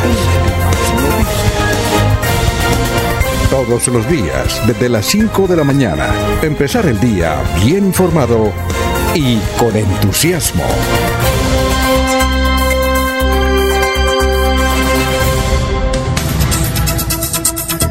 Muy bien, son las 6 de la mañana, 5 minutos. Bueno, el doctor César Gaviria eh, es uno de los que más... Eh, ¿Sí escucharon al doctor César Gaviria o no? ¿Si no lo han escuchado? Creo que sí, ¿no? sí, señor, sí se escuchó. Está muy, sí, está muy bravito, nada de Pero mermelada. Pero es el presidente del Partido Liberal, opuesto de todas maneras al Centro Democrático que está ahorita en el poder. Él habló duro ayer. Hay que indicar que César Gaviria va a echarle ojo a quienes van a recibir mermelada y luego lo va, se va a hablar con ellos en el momento de los avales, porque el que firma los avales es el César Gaviria. Así es que los del Partido Liberal van a tener que comportarse finito con César Gaviria. Escuchemos lo que dijo, lo que mencionó ayer y que alcanzamos a tratar al final del noticiero sobre mm, las fuertes declaraciones de César Gaviria contra Iván Duque por lo de la reforma tributaria. Escuchémoslo. Mi principal preocupación es que este es el momento más inoportuno que hayamos podido escoger para hacer una reforma tributaria. No hay un solo país en el mundo distinto de Colombia que esté haciendo una reforma tributaria. No, nadie, a nadie se le ocurre. La teoría económica ha cambiado demasiado porque en medio de la pandemia las grandes instituciones, las que ponen la opinión, el Fondo Monetario, el Banco Mundial, la Reserva Federal, eh, eh, el, secretario de Hacienda de Gran Bretaña, todos ellos. Aquí hay que cambiar de teoría económica. Esto es keynesianismo otra vez. Estamos como cuando Roosevelt recibió la presidencia de Estados Unidos. Eh, si no le aplicamos a esta economía muchísimos recursos, salgan de donde salgan, de emisión. Creo que el único país del mundo que no enfrentó el problema de la pandemia con un solo centavo del Banco Central se llama Colombia. Muy bien. Eh, y nos han comentado lo siguiente. Vale, que ya. Resulta que ustedes saben que los parlamentarios reciben eh, mermelada, nombramientos, contratos, y que han hecho un acuerdo eso es lo que se menciona en los pasillos de la redacción en Bogotá, se ha hecho un acuerdo entre el presidente Duque, la procuradora regional digo, la Procuradora General, la doctora Cabello, y el Contralor, y el Contralor General de la República. Porque los parlamentarios, tanto la Cámara como Senado, tienen participación de cuotas. Tienen participación de cuotas, tanto en la Procuraduría como en la Contraloría y en el gobierno. Y parece que ya están tentando a varios parlamentarios. Por ejemplo, a cambio radical le van a nombrar el procurador regional. No sabemos si es hombre o mujer hay como 15 mm, altos cargos en la Contraloría que van para los parlamentarios. Y para la Procuraduría también. Y en el Gobierno Nacional también. Ustedes sí creerán, le hago una pregunta, empezando por Ernesto. ¿Usted sí creerá que los parlamentarios no van a recibir esa mermelada? ¿O van a aceptar lo que dice el doctor César Gaviria? No solamente los parlamentarios eh, del Partido Liberal, porque obviamente le dan a los de cambio radical. Recuerden ustedes que Germán Vargas tampoco está de acuerdo con la reforma tributaria. Hay que indicar que el ministro, que el doctor César Gaviria fue ministro de Hacienda. Fue ministro de Hacienda en el gobierno de Virgilio Arco. Fue ministro de Hacienda y fue, primero fue viceministro de Hacienda y luego ministro de Hacienda. Le fue muy bien. Ustedes sí creen, y por eso además César Gaviria dice que que no van a, no, no va a permitir que le den mermelada a los parlamentarios. Y como él tiene el lapicero para los ah, para los eh, para qué para los eh, avales ahí se desquita ¿qué iba a decir Jorge antes de darle el, cambio a don Ernesto? ¿qué iba a decir Jorge sobre el particular? una pregunta para el expresidente César Gaviria dentro de eso a lo que él llama mermelada está incluida la embajada de Egipto Ah, voy a escribirle. ¿Él, tendrá Twitter, oiga? ¿César Gaviria tiene Twitter? ¿O no? No, el que sí tiene es el secretario del partido y me dicen que eso es línea directa. El, que es de aquí Bucaramanga, el doctor Sánchez. Sí, señor. Sí, señor. Ah, voy a buscarlo. Voy a buscarlo. voy a buscarlo. Gracias, Jorge. Le, Pero Alfonso, le, preguntaré. ¿Qué iba a decir Jorge, eh, Laurencio? Es que una cosa es la mermelada que dan desde Bogotá, desde la Casa de Nariño, y otra es la repartición de los cargos con relación a la elección del el procurador, el defensor del pueblo, la fiscalía, porque recuerde que esos son temas muy políticos, que donde los partidos intervienen para la elección o escogencia o nombramiento de estos funcionarios que son del orden del Congreso de Colombia. Otra cosa es lo que da el señor presidente, que cada ciudadano tiene derecho, eso no es ningún delito. Sin embargo, sin embargo, Alfonso, es que los partidos tienen unos estatutos y son ley. Si el señor presidente del, del Partido Liberal dice a Laurencio Gamba no le damos aval porque eh, fue diferente a la actuación a lo que dice el partido, pues no me dan el aval y si acabo quedo por fuera de listas el próximo año. Así de sencillo, Alfonso. Bueno, eh, Ernesto, ¿cuál es su opinión? 6 y 11. Bueno, en estos tiempos de pandemia y en tiempos difíciles, un cargo no cae mal. sí, claro. Sí, sí, señor. Imposible rechazar ofertas, pensaría yo. Y con esta eh, situación. Y como lo dijo Jorge, eh, habrá que preguntarle a ver si eso que él dice cargos también está dentro del tema de la mermelada, porque yo creo que no están dando mermelada, sino es cargos opuestos. Es que son cargos, es que la mermelada son cargos. Sí. Sí. Ah, pensé que la mermelada era cuando uno venía aquí por Florida Blanca y le preguntaba las obleas el dulcecito. y otra, otra pregunta, Alfonso. Sí. ¿Cuántos congresistas tiene en ese momento el Partido Liberal? ¿En Santander? Ah, en... No, a nivel nacional. En como la tercera o cuarta bancada. Sí. ¿Está el Partido Liberal en condiciones de ponerse a negar a Vale? eh, vamos a ver. Eh, Germán. No, yo pienso que yo pienso que es una forma que tiene de presión eh, el presidente del partido eh, para ver si se consigue otra embajada, quizás. bueno, Germán. Pues eh, nada hace más impopular, impopulares los impuestos que la perfección generalizada del gasto público que se distribuye de acuerdo a los intereses de los políticos y no de los ciudadanos. Y es donde aparece el famoso cuento de la mermelada que en el gobierno de Santos todos los días se expresaba esa frase. Pues el político eh, lleva ese, esos recursos a los municipios donde le aportaron el voto. A los municipios donde no le aportaron votos, pues él no lleva nada. Entonces es donde él tenga el dominio electoral. Allí el alcalde puede hacer más gastos con esos recursos sin aumentar el recaudo de impuestos locales pero tiene que invertirlo según los deseos del congresista y se convierte en su rehén. Su carrera política depende de este y no hay cumplir y no hay cumplirle a los electores locales. Entonces ahí viene la famosa cuento de la mermelada que el gobierno utiliza como una manera de como la colombinita para que el político acceda a votar en el Congreso lo que el gobierno quiere y no los beneficios que el pueblo colombiano requiere. Bueno, perfecto. Son las seis de la mañana, 14 minutos. Vamos con los. Señor. Cuénteme. ¿Para qué son los estatutos de cada partido? No hay que hacer las reglas, son unas normas legales, tanto el Centro Democrático, el Partido Conservador, Cambio Radical, los verdes, los amarillos y cualquier partido tiene unos reglamentos internos que son fuerza de ley. ¿Se cumplen o se cumplen? Si el presidente de la dirección liberal o del Partido Liberal dice no hay aval para este que no cumplió con los estatutos, no se le da. Entiendo que eso es así. O alguien del Partido Conservador o de Cambio Radical o del Centro Democrático también, porque eso es para todos, no es para unos poquitos. Bueno, eh, ¿Dónde, ¿dónde, ¿dónde mejor tener a doña Ana Milena Muñoz de Gaviria, en Egipto o en Bogotá? Muy bien, eh, vamos con los oyentes. Sandra, ¿Me quieren explicar qué es eso de la Embajada de Egipto? Ya lo dijo Jorge, es que en la Embajada de Egipto está la esposa de César Gaviria como embajadora, ¿cierto, Jorge? Ella es sí, cónsul o embajadora. Embajadora. ¿Y cómo se llama ella? Ana Milena Muñoz de Gaviria.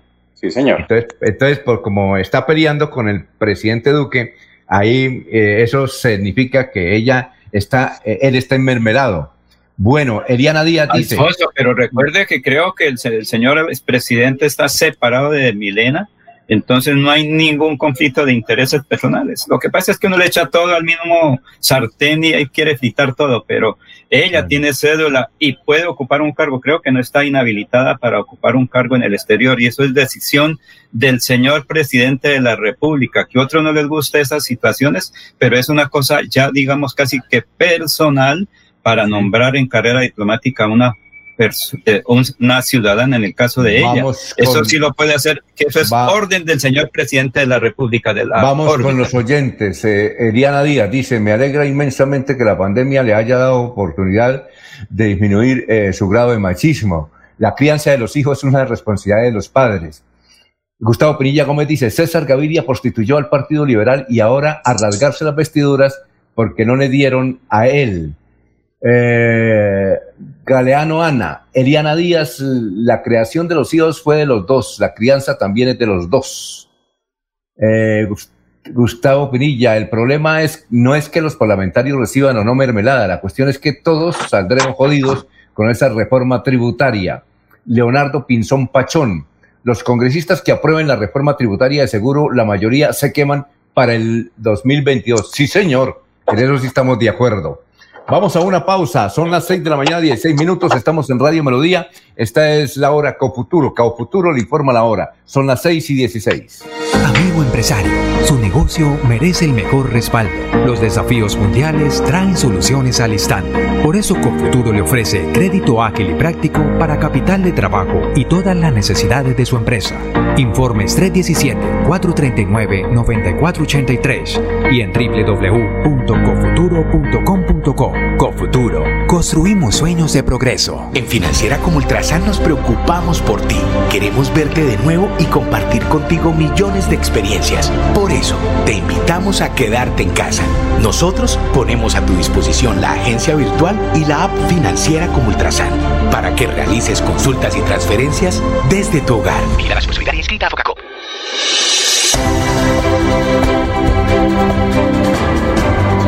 información y análisis. Es el estilo de Últimas Noticias por Radio Melodía 1080 AM.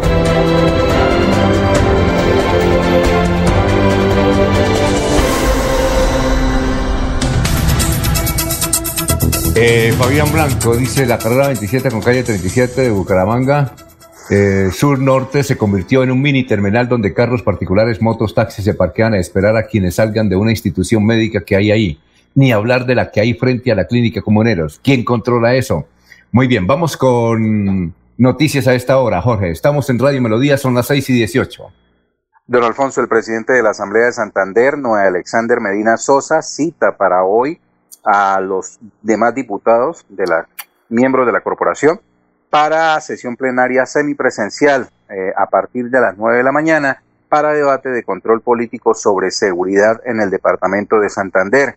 Asistirá a esta importante reunión el comandante de la DESAN, el coronel Iván Darío Santamaría Montoy. Muy bien, Ernesto, noticias, son las 6 y 18. Hoy es martes 13 de abril, el Día del Niño. Ahora que usted hablaba de la crianza. Crianza amorosa, juegos, es lo que se proyecta en este mes de abril en el municipio de Girón. Por eso están invitando a los habitantes de Villa Campestre a las 6 y 30 de la tarde para que se reúnan con los chiquillos y su bando se haga patria. Los niños hoy tienen su fiesta en Girón. Muy bien. Eh, don Laurencio. Alfonso Rolando Noriega, Contralor de Bucaramanga, Fondo de Seguridad Ciudadana. Y ahí sí nos toca decir como los godos y los cachiporros, defender al país, porque la situación está muy compleja en Bucaramanga.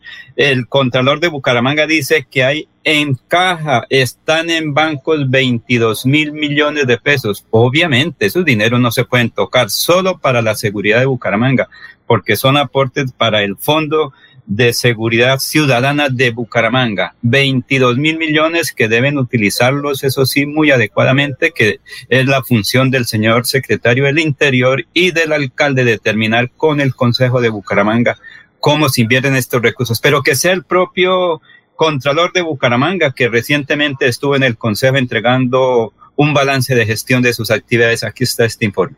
Referente al tema de seguridad y convivencia eh, es claro que nosotros informamos a la corporación pública que 1 de diciembre se cuenta con un saldo en bancos de más de 15 mil millones de pesos y de por qué no se están invirtiendo esos recursos. Y no solamente lo decimos en esta oportunidad, ya en el año 2019 hicimos una auditoría correspondiente al mismo Fondo de Seguridad y encontramos que habían 12 mil millones de pesos. Es decir, esos 12 mil han venido arrastrándose a la fecha de hoy con corte a 31 de diciembre ya vamos en 15 mil. Y aparte de eso, este año se le piensan invertir 7 mil millones más. O sea, vamos a tener 22 mil millones de pesos en un fondo de seguridad sin hacer la ejecución o inversión correspondiente de recursos. ¿En qué se puede invertir esos recursos eh, de...? Bueno, nosotros como entidad de control no podemos no debemos decirle a la administración municipal en qué le invierta. Ellos dentro de su plan de desarrollo y sus planes de acción, digamos, promovidos a nivel de vigencia 2021 tendrán sus propios propósitos de inversión.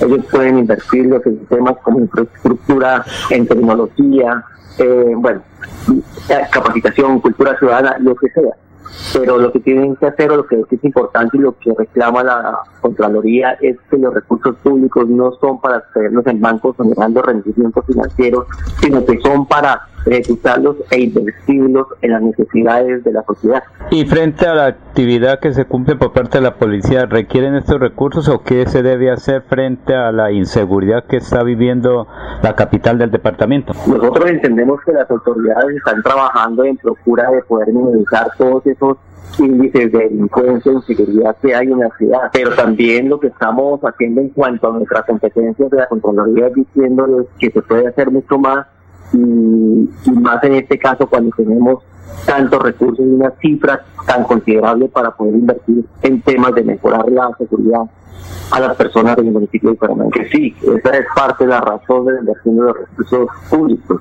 y más de ese fondo que va destinado precisamente a satisfacer ese tipo de necesidades de la comunidad. Pues nosotros simplemente presentamos un informe de gestión de nuestra actuación constitucional y legal de la vigencia 2020 y teniendo en cuenta que ha sido un tema reiterado la seguridad y fondo de seguridad, el llamado que hicimos a los honorables concejales con todo respeto fue que por favor antes de llamar a los debates de control político en estos temas, por ejemplo, revisaran nuestros informes, porque es que desde el 2019 al 2020 lo hemos estado diciendo, tenemos estos recursos y no nos están ejecutando y nunca había habido un pronunciamiento frente a eso. Tenemos varios temas que nosotros rescatamos, por ejemplo, un avance en los temas de vigilancia y control fiscal de los sujetos de control de nuestra entidad creo que a pesar de la pandemia del trabajo en casa fue un año en el que nuestros índices de trabajo se aumentaron. Tanto así que fuimos reconocidos por la Auditoría General de la República y obtuvimos una certificación la primera vez que se obtiene en las Contralorías con una calificación sobresaliente. Todo lo que está pasando ahorita es lo que hemos venido nosotros advirtiendo, informando y publicando desde hace más de tres años en las diferentes auditorías que realizamos. Gracias. Lo importante es decirle a la comunidad, a la ciudad, que la Contraloría Municipal de Bucaramanga está haciendo un trabajo responsable, efectivo y transparente en pro de la vigilancia de recursos públicos del municipio. Creo que ha sido una época en la cual hemos demostrado que el trabajo es integral, trabajamos cumpliendo nuestro objetivo constitucional y legal y por eso es que salen estos resultados que presentamos el día de ayer con, con gran honor a toda la con mucho gusto, siempre a sus órdenes. Muy bien, son las 6 de la mañana, 24 minutos. Vamos con el obituario. Antes de ir con las informaciones ahí con don Germán. Bueno, obituarios recientes. En el San Pedro están José de Jesús Ramírez Bueno, Rubén Darío Martínez Gómez, Rafael Gómez Guerrero, Rafael Gómez Guerrero, Juan Carlos Becerra Rojas, eh, María Julia Bernal Ramírez, Laura Leonor Pulido Villamizar, Ana Mercedes Navarro de Gutiérrez.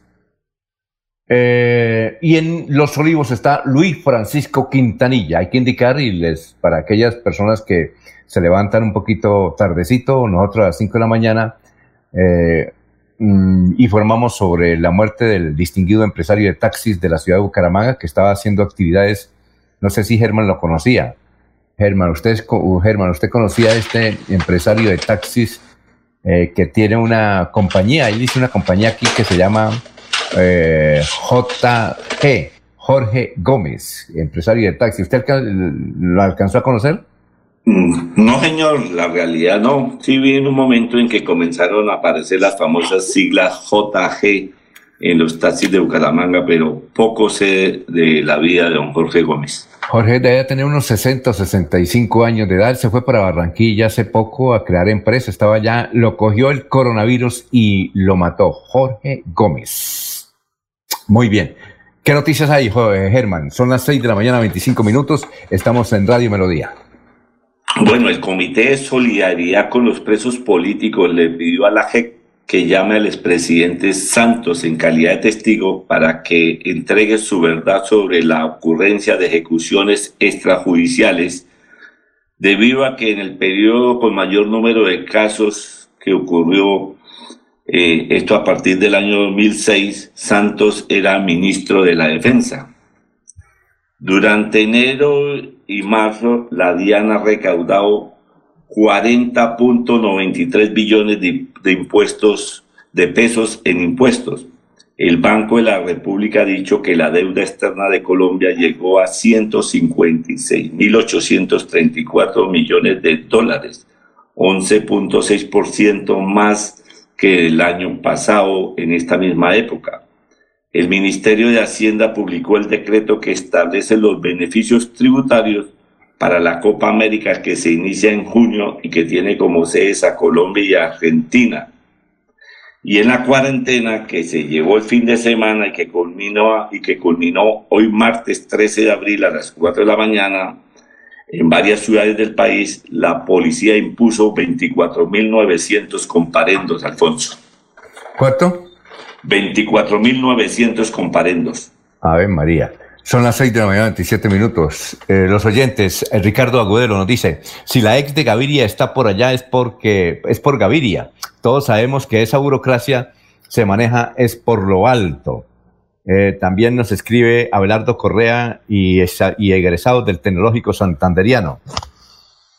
Empezando por el señor alcalde de Bucaramanga, Juan Carlos, que es, es egresado del Tecnológico Santanderiano. Dice, dejando huella, Instituto Educativo Técnico Damaso Zapato, invitación especial, celebración de Eucaristía, hoy 13 de abril a las 6 y 15. Ah, ya, ya empezó hace 15 minutos. Parroquia San Martín de Porres en el barrio Kennedy. Ahí están los egresados del Tecnológico Santanderiano en esta actividad litúrgica.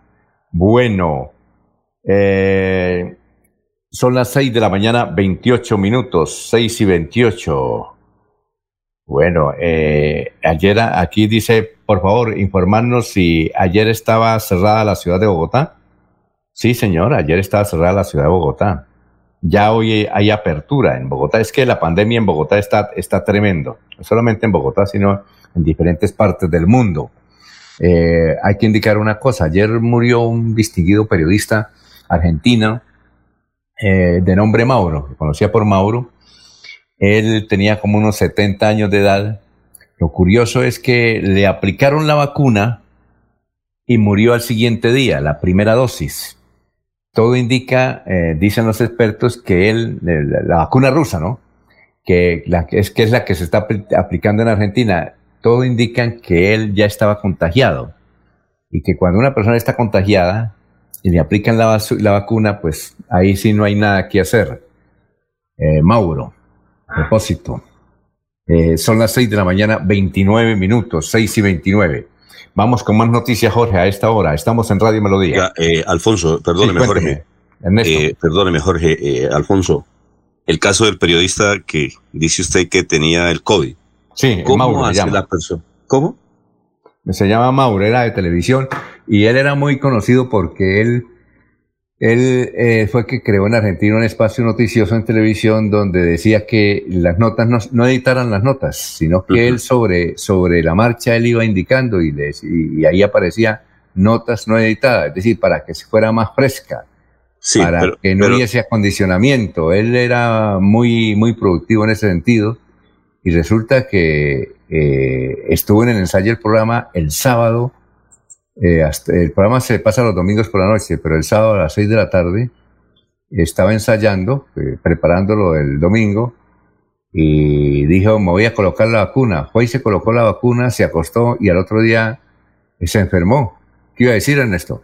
Es que queda la gran preocupación y no sé qué medidas se deban tomar para que antes de que se aplique la vacuna se deba tener la certeza de que no tiene el COVID. Será necesario, urgente, que se haga primero el examen del COVID para saber si se puede la persona, sí o no, aplicar la vacuna. Es el gran interrogante que queda, porque ¿cómo hace usted para saber si está o no contagiado? Es que eso es verdad, porque si usted quiere hacerse una prueba de COVID, ¿dónde se la hace? Toca pagar 220 mil pesos. Y si no paga, le dicen, por ahí en ocho días están las, los resultados. ¿Ya para qué? ¿Sí? El problema es, tomar las, las, muestras. ¿Sí? ¿Ya para qué? Pero por, ese caso del periodista y de muchos otros deja la gran pregunta. Sí, claro. ¿Qué habrá que hacer? Sí, señor. ¿Qué, qué habrá que hacer? En ese sentido estamos de acuerdo, Ernesto. Bueno, señor, feliz día. Bueno, éxitos. Eh, Jorge, no, antes de, de, de don Jorge, de la noticia, entonces vamos a una pausa. Son las 6 de la mañana, 31 minutos. Esta es la hora de Cofuturo. Cofuturo le informa la hora. Son las 6 y 31.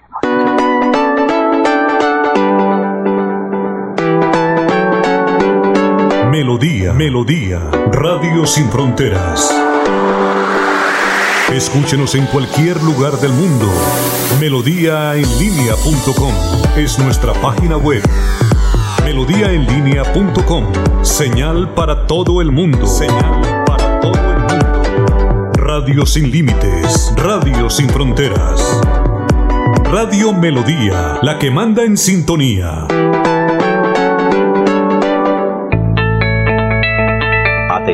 ¿Sufre de la próstata o los ovarios? El doctor Roberto Delgado, urólogo, homeópata y dermatólogo, le tiene la solución para la infección renal, la impotencia sexual, la presión arterial, el estrés, si no puede dormir y tiene dolor de cintura y en las piernas. Son tres medicamentos completamente naturales por el valor de 70 mil pesos para acabar con todas estas enfermedades. Consúltenos en la calle 14 2313, barrio San Francisco en Bucaramanga o llámenos al 634 8597 634 8597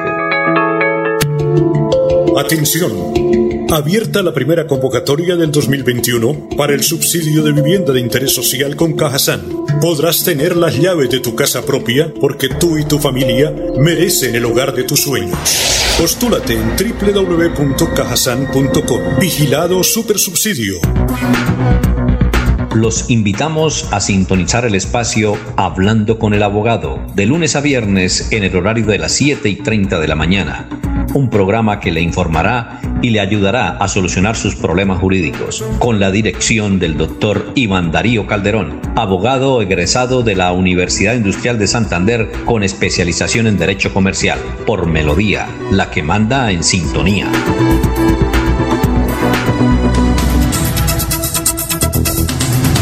Muy bien. Eh, 6 y 33. Jorge, vamos con noticias a esta hora. Estamos en Radio Melodía. Jorge. Bueno, Jorge, Jorge, Jorge, Jorge. Ya, ya, don Alfonso. A ver. Eh, don Alfonso, una importante noticia se produjo ayer en la sesión eh, del Consejo de Bucaramanga, en la cual usted ya hizo mención de que asistieron 13 de los corporados eh, y que eh, tuvo como invitados a ella al secretario del Interior, José David Cabanzo, al director del MEBU y a la directora de tránsito, Andrea Juliana Méndez. Escuchamos ruido, don Laurencio. El concejal Tito Rangel eh, hizo un anuncio importante en lo que tenía que ver con la posibilidad de prohibir el parrillero en algunos sectores de la ciudad a fin de hacer eh, una contrafrente al fenómeno del mototaxismo y el transporte informal. Eh, allí se reveló que el área metropolitana de Bucaramanga, que es la autoridad en tránsito en la ciudad, viene estudiando esa posibilidad para que en algunos sectores de Bucaramanga se prohíba el tránsito de parrillero en motocicletas. Muy bien, 6 y 34. Don Laurencio. Alfonso, que fue capturado en Florida Blanca, un extranjero que participó extranjero no, venezolano, venezolano. Bueno, sí, señor. En la muerte de un docente, pero un datico adicional, primero que todo, antes de escuchar esta importante voz. La Procuraduría General de la Nación, en el marco de su compromiso para la protección de la salud, Alfonso, acaba de abrir indagación preliminar contra el señor gobernador de Santander, Mauricio Aguilar Hurtado, como consecuencia de las denuncias de un diputado por la celebración de la fiesta recientemente de cumpleaños del señor gobernador del departamento. El Ministerio Público indagará si se violaron las normas de bioseguridad durante la celebración que se cumplió el pasado fin de semana en una celebración religiosa. Asimismo, se ordenó la práctica de pruebas con el fin de verificar la concurrencia de conducta determinante si o no constituye falta disciplinaria. Apenas es una indagación preliminar al gobernador de Santander por la celebración del cumpleaños. Pero ahora sí escuchemos qué dice el comandante operativo de la Policía Metropolitana frente a la captura de este extranjero que está vinculado con la muerte de un docente. Bueno, en el marco de las investigaciones realizadas por el personal de la seccional de investigación de la SIGIN, adscrito a la Policía Metropolitana de Bucaramanga, y teniendo como origen el homicidio del profesor Wilson Alejandro Guerrero Rivera, ocurrido el 19 de agosto del año 2020 en el barrio Niza de Florida Blanca, donde fue encontrado eh, el cuerpo sin vida de este profesor. Eh, se produce eh, la investigación donde se relacionan dos inquilinos de nacionalidad extranjera que convivía con el profesor Guerrero Rivera. Es así como tras análisis de 100 horas de videos, retratos hablados, labores de vecindario, el pasado 4 de febrero, uno de los agresores que había estado involucrado en este caso de homicidio eh, fue eh, capturado por el delito de hurto en el barrio Santa Ana de Florida Blanca. En esa captura hubo una persecución, un cruce de disparos. Se realizó el plan candado por parte del personal del Modelo Nacional de Vigilancia Comunitaria por cuadrante y se logra la captura de este sujeto con la recuperación de los elementos y un arma de fuego. En este procedimiento, este sujeto se identifica con una cédula de extranjería falsa para evadir el control policial. Posterior a este hecho, que es judicializado, se continúa con la investigación, logrando la identidad plena de uno de los autores del homicidio se captura por orden judicial en el casco antiguo de Girón y aquí en este procedimiento este sujeto nuevamente esgrime una cédula de extranjería falsa con la cual se identifica, pero dada la experiencia de nuestros investigadores y dada la cantidad de material probatorio recolectado por los mismos, se hace una verificación plena del, sujeto y se identifica como Engelbert Jampier Salas Dática. Es materializada la orden de captura por el delito de homicidio agravado, por hurto calificado y agravado, y es enviado a prisión intramural.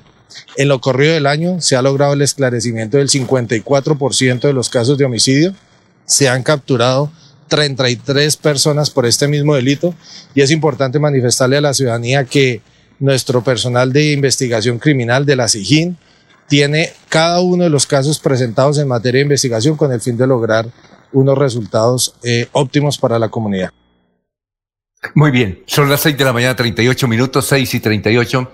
Estamos en Radio Melodía. Bueno, eh, Ana Galeano dice: en el gobierno de Gaviria, en la libre apertura económica quebró las empresas. Germán, vamos con más noticias. Estamos en Radio Melodía, son las 6 y 38. Germán. Esto, Alfonso, la directora de Prosperidad Social, Susana Correa, ha advertido a los colombianos que están circulando falsos mensajes en los que anuncian subsidios y ayudas de hasta 200 mil pesos para madres solteras afectadas por la pandemia. La doctora Correa pide estar alerta con estos falsos anuncios y no caer en estos engaños. Hay un estudio de, que hace Profamilia, dice que debido a la pandemia, eh, las relaciones sentimentales de los colombianos han sido afectados y por eso han habido muchas separaciones en los hogares. Y también dice como cosa que queda aún así sorprendido, dice que las relaciones sexuales de las parejas disminuyeron en un 30%, esto porque se perdió el espacio a la intimidad. Muy bien, eh, a raíz de la elección del presidente, el doctor Lazo, presidente de Ecuador, que es un hombre profundamente católico, eh, Simón Gaviria escribió hoy en una columna que está en los principales periódicos, inclusive está en Vanguardia, Simón Gaviria, el hijo de, de César Gaviria. Y uno de los apartes de esta columna dice lo siguiente, dice, a primera vista los resultados de la encuesta nacional de diversidad religiosa parecen preocupantes para la fe. La encuesta hecha durante 2019 muestra un descenso del catolicismo del 70 al 57% de la población. No, no solo crece el número de ateos y agnósticos, del 4.7 al 6.3 del país, sino que por primera vez los creyentes sin denominación alcanzan el 13.2%. Si muestra un nuevo entusiasmo, eh, si muestra un nuevo entusiasmo protestante con el 19.5% de creyentes, es decir, ha aumentado más el número de protestantes. Las estadísticas no reflejan un creciente fervor religioso. Hay menos creyentes, pero más devotos. Yo no entiendo esa frase. Es decir, no hay, es decir, hay menos creyentes, pero más devotos. No, no sé si la entienden ustedes. Grave equivocación sería no encontrar cómo canalizar esta voluntad de servir. Se podrían repensar los actuales mecanismos de contratación. Oiga, Germán, usted eh, en esa frase que dice Simón Gaviria, ¿no parece que es, eh, es eh, una contradicción? Dice, hay menos creyentes, pero más devotos. Hay menos creyentes, pero más devotos. Parece que se contradijo. ¿O usted qué opina, Germán? Pues yo creo que el hombre habla sobre la fe que tiene la gente sobre un Dios. Y si vemos de pronto que hay... Más es decir, menos creyentes, pero más devotos. Yo creo que lo que él quiere decir es que va mucha gente a la iglesia, pero no cumple con los principios de eh, la doctrina católica o cristiana que profesan las iglesias. Entonces, por eso irá que menos gente cree en lo que la iglesia propone. Creo, para mi modo de entender. Alfonso. Sí, cuénteme, Laurencio. Devoto es una devoción a algo. En este caso puede ser la Virgen de Chiquinquirá, Nuestra Señora de Guadalupe, la Virgen del Carmen, o de la Virgen del Carmelita. Eso es devoto. Lo otro es la fe, creer en algo superior. Sí, en eso hay dos cosas diferentes, pero sería conveniente indagar con un sacerdote, con un filósofo o con una persona experta en este tema, porque es una situación muy compleja, porque es de fe, del interior del ser humano. Unos son devotos y otros son creyentes. Entonces, esa es la situación que ahora se tiene. Por eso los jóvenes dicen, yo no creo en nada, que eso Jesucristo que es. Pero cuando están por ahí asustaditos, Virgen Santísima, ayúdeme, papá, dígale a la Virgen que me ayude. Invocan las diez mil vírgenes para que le ayuden. Eso es lo que llama devotos. Oiga, Jorge, falleció un distinguido profesor de la UIS. ¿Usted lo conocía? Eh, no, don Alfonso, no, apenas estoy mirando la información, no, la verdad no tengo, la, con la información no la comparte don Ernesto Alvarado. Parece que falleció por... por Sí, eh, señor. eh, ¿por COVID? realizan- sí, señor, está relacionado con COVID-19. Respondía el nombre de Jorge Eduardo Pinto Valderrama, de la Escuela de Geología, colaborador desde la UIS de hace mucho tiempo. Eh, dice mensaje de condolencia hizo la universidad. Usted lo conocía, Germán. Se llamaba Jorge Eduardo Pinto Valderrama. Vi el comunicado que el rector de la UI sacó el día domingo, lamentando la muerte del profesor, pero no tuve la oportunidad de conocerlos. Estaba leyendo ahí el, el- el- la 12 horas. columna de, de Simón Gaviria y hace la relación a la encuesta nacional de diversidad religiosa. Entonces estamos más o menos apuntándole a lo que estamos es- expresando porque él dice que crece el fervor religioso, hay menos creyentes pero más devotos. ¿sí? Grave equi- entonces dice, grave equivocación sería no encontrar cómo canalizar esa voluntad de servir. Y dice que es que el catolicismo en el mundo se está disminuyendo y ha aumentado el número de ateos. Oiga, pero da un dato, da un dato ahí en la columna supremamente importante. Es que la misa que transmitió Caracol Televisión y RCN Televisión, la, mísima, la, la misa del Domingo de Ramos, tuvo más sintonía que una final de fútbol. ¿Ah? O sea, que tuvo más sintonía que una final de fútbol. Y aquí, Pues, ah, es- eh, eso sí es, es interesante, ¿no? Es que no tan solo esa misa, sino ante la ausencia de las personas en los rituales, en las iglesias, porque también está limitado el número, la gente ve las, los oficios religiosos por televisión, por internet. Entonces, si usted entra a una iglesia, ve que hay cinco mil personas metidas en, en la misa. Y ya que hablamos de esto, pues quiero mandarle un saludo y desearle pronta recuperación a nuestro amigo Saúl Gómez Calderón, que se encuentra muy delicado en el Hospital Internacional de Bucaramanga. A él lo operaron hace como 15 días, ¿no? Él operaron aquí 15 días de, de un riñón, le quitaron parte del otro, ha estado en diálisis. El día viernes estaba bien, lo iban a traspasar a, a habitación ya, pero el día sábado volvió y recayó y vuelve y, y permanece en la UCI. Los médicos dicen que hasta que Saulito no camine por su propia cuenta, no saldrá de la UCI a una habitación individual. Fue un hombre muy religioso, muy católico, y creemos que debe recuperarse pronto nuestro amigo Saúl Gómez Calderón. Eh, él hace turismo religioso, ¿no? Él, Él lleva a la gente a, a Israel, a Italia. Él, él ha recorrido todo el mundo, ¿no? Él, comenzó en los buses recorriendo los municipios de Bucaramanga, pero su turismo es católico, es de los, los religioso. municipios de Santander, sí.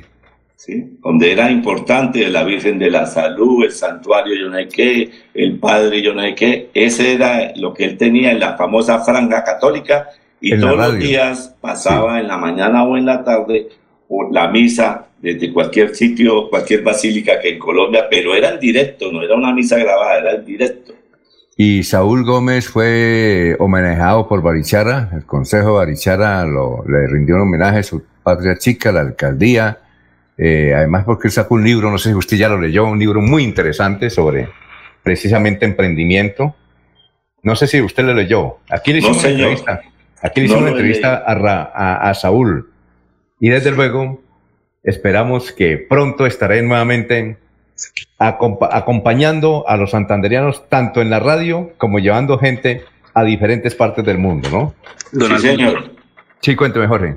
Don Alfonso, aprovecho el momento para expresar nuestro saludo de solidaridad y acompañamiento en tan difícil momento por el que está pasando nuestro amigo y colega Helman Incapié Ospino ante el fallecimiento y pérdida irreparable de su señora madre, doña Marina Ospino, que falleció en la jornada anterior en la ciudad de Barranquilla. Desde aquí nuestro saludo de verdad de aprecio y acompañamiento para Helman y para todas sus hermanas. Ah, bueno. Eh, son las 6 y 48. Esta es la hora de Cofuturo. Cofuturo le informa la hora 6 y 48. Tu casa ahora es el lugar ideal y Cofuturo te ofrece la oportunidad de renovar los electrodomésticos y víveres fundamentales para toda la familia. Televisores, neveras, lavadoras y muchísimas alternativas para dotar tu hogar están en la calle 48, número 3333. También encontrarás motocicletas, bicicletas, computadores y celulares. Atención inmediata 322-307-0371. Cofuturo, construimos sueños de progreso. Cuando pagas tus impuestos en Financiera como Ultrasan, ganas por partida doble. ¿Doble? ¡Claro! Estás al día con tus impuestos y tienes la posibilidad de ganarte uno de los grandes premios que tenemos para ti. Participar es muy fácil. Ven ya a Financiera como Ultrasan y paga tus impuestos. Tú puedes ser el próximo ganador. Queremos que disfrutes de un servicio de energía confiable y de calidad. Por eso trabajamos en el mantenimiento de la infraestructura eléctrica, para que estés informado oportunamente de las fechas y horarios de las suspensiones del servicio de energía. Síguenos en nuestras redes sociales arroba esa grupo EPM o consulta toda la información en www.esa.com.co. ESA, Grupo EPM, Vigilado Superservicios. La radio es vida. La radio es optimismo y esperanza. La radio fue primero. La radio fue ayer, es hoy y será mañana. La radio, tu compañía de siempre. Somos la radio, somos la radio. Y hoy como siempre, entramos en tu casa porque somos parte de tu familia en esta lucha por la vida. Con Radio Melodía y últimas noticias, quédate en casa.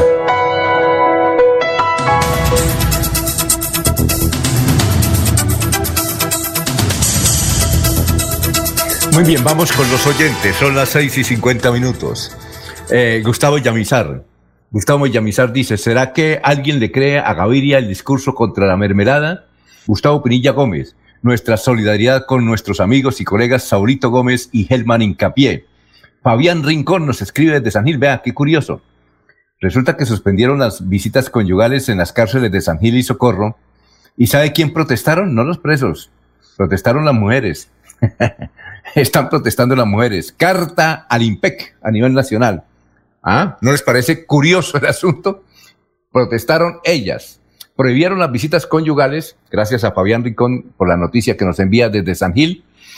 Eh, dice que todos los días nos escucha, pero que le parece curiosa esa noticia en el sentido de que suspendieron las visitas conyugales en las cárceles de San Gil y Socorro.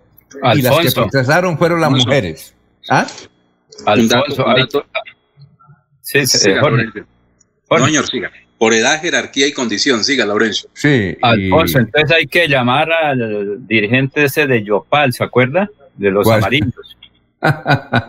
que sería una tutela hecha ya en Yopal, de los No, calzones. por eso, pero, pero es que protestaron no los presos, las mujeres fueron las que No, sí, señor, sí, sí. A ver, don Jorge, ¿qué va a decir?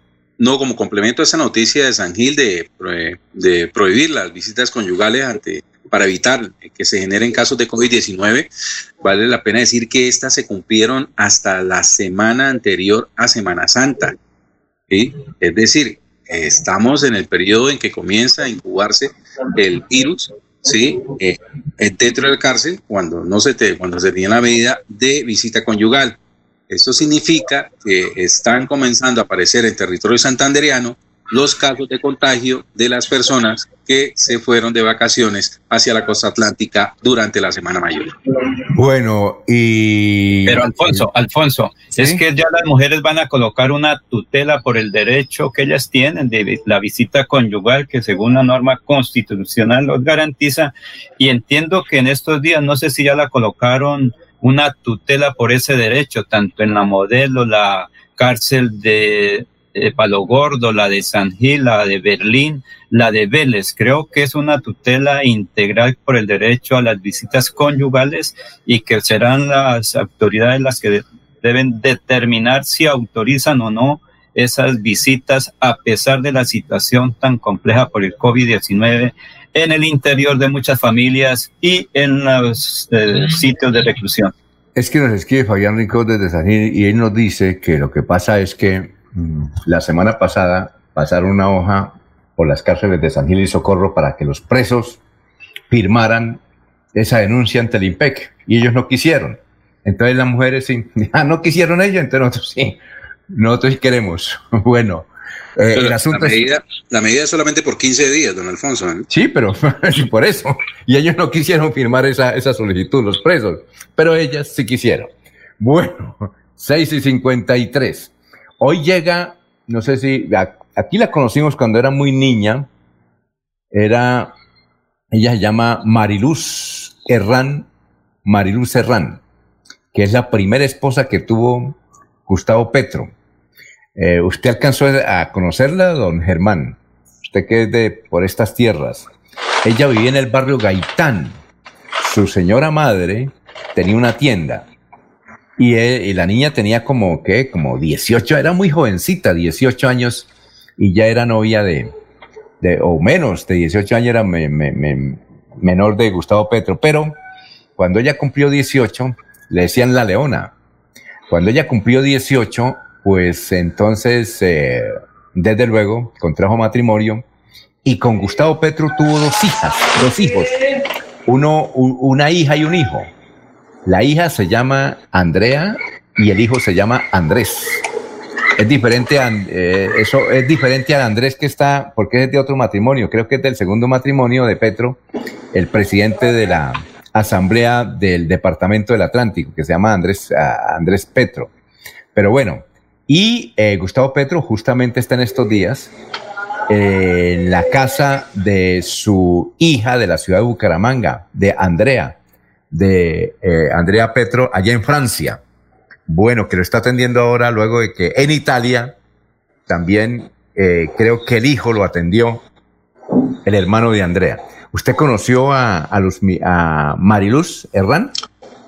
Pues Alfonso Mariluz Herrán Cárdenas, la ex esposa de Petro, no he tenido el gusto de conocerla, pero veía un Twitter que decía, el martes voy a mi tierra bella, a la ciudad bonita, espero ver a mis paisanos, a esas mujeres que en los barrios trabajan sin cesar, voy por salpicón, carne, oreada, pepitoria, bueno, tengo varias reuniones, iré al Gaitán, a la Trinidad, Santa Elena de la Sierra, estoy feliz eso es lo ah. que le leo en, el Twitter que saca María Luz Elena, María Luz Herrán Cárdenas, que entre otras cosas eh, dice que era muy amiga del difunto presidente de, Venezuela, Chávez.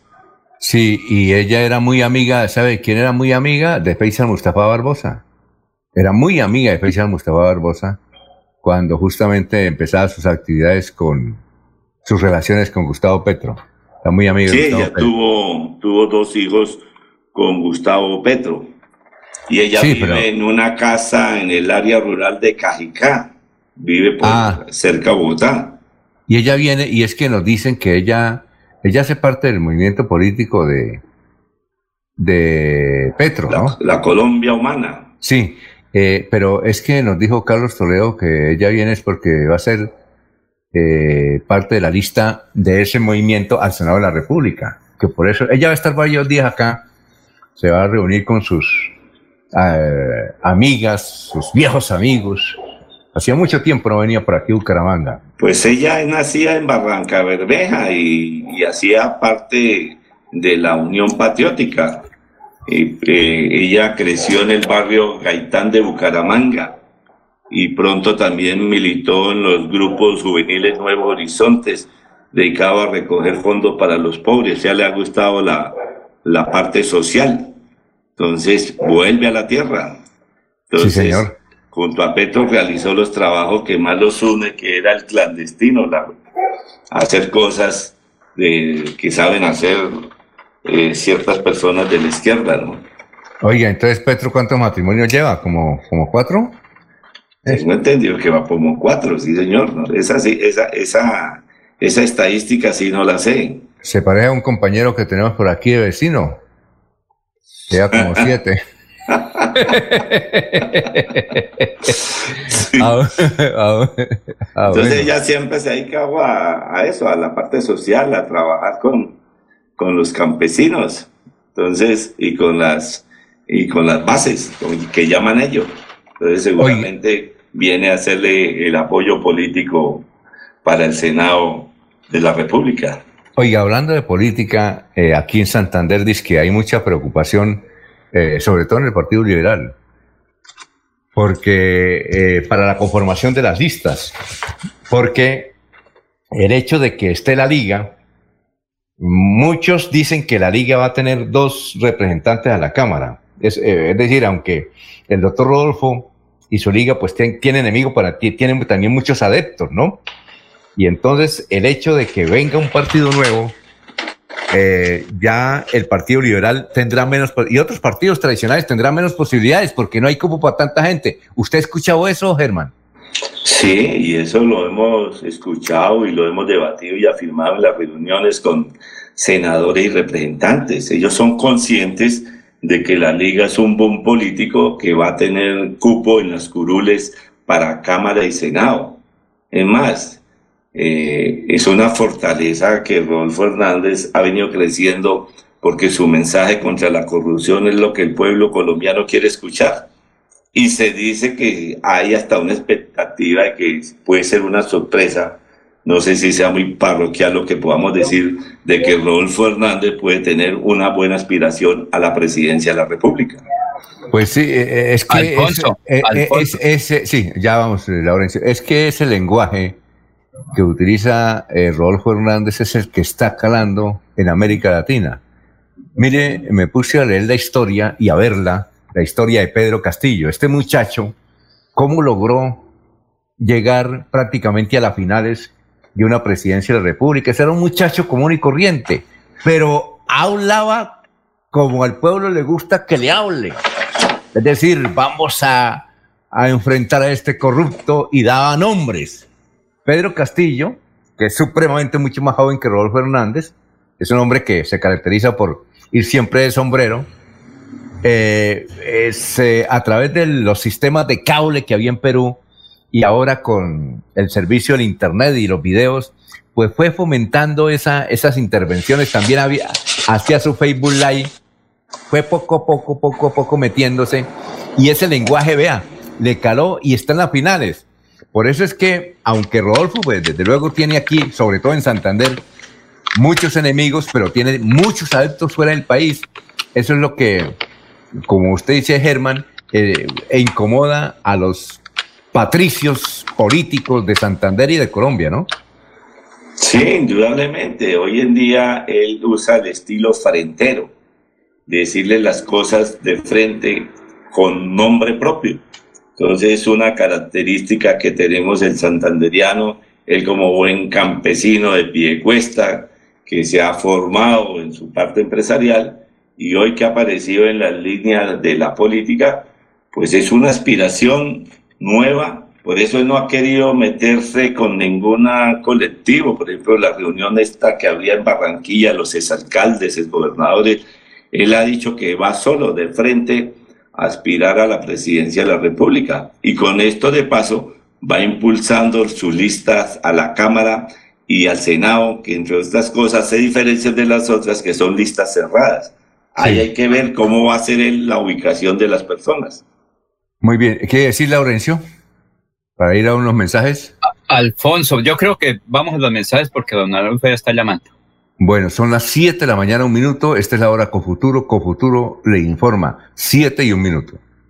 Aquí Bucaramanga, la bella capital de Santander. Transmite Radio Melodía, Estación Colombiana, HJMH. 1080 kilociclos, 10.000 vatios de potencia en antena, para todo el oriente colombiano. Cadena Melodía, la radio líder de Colombia.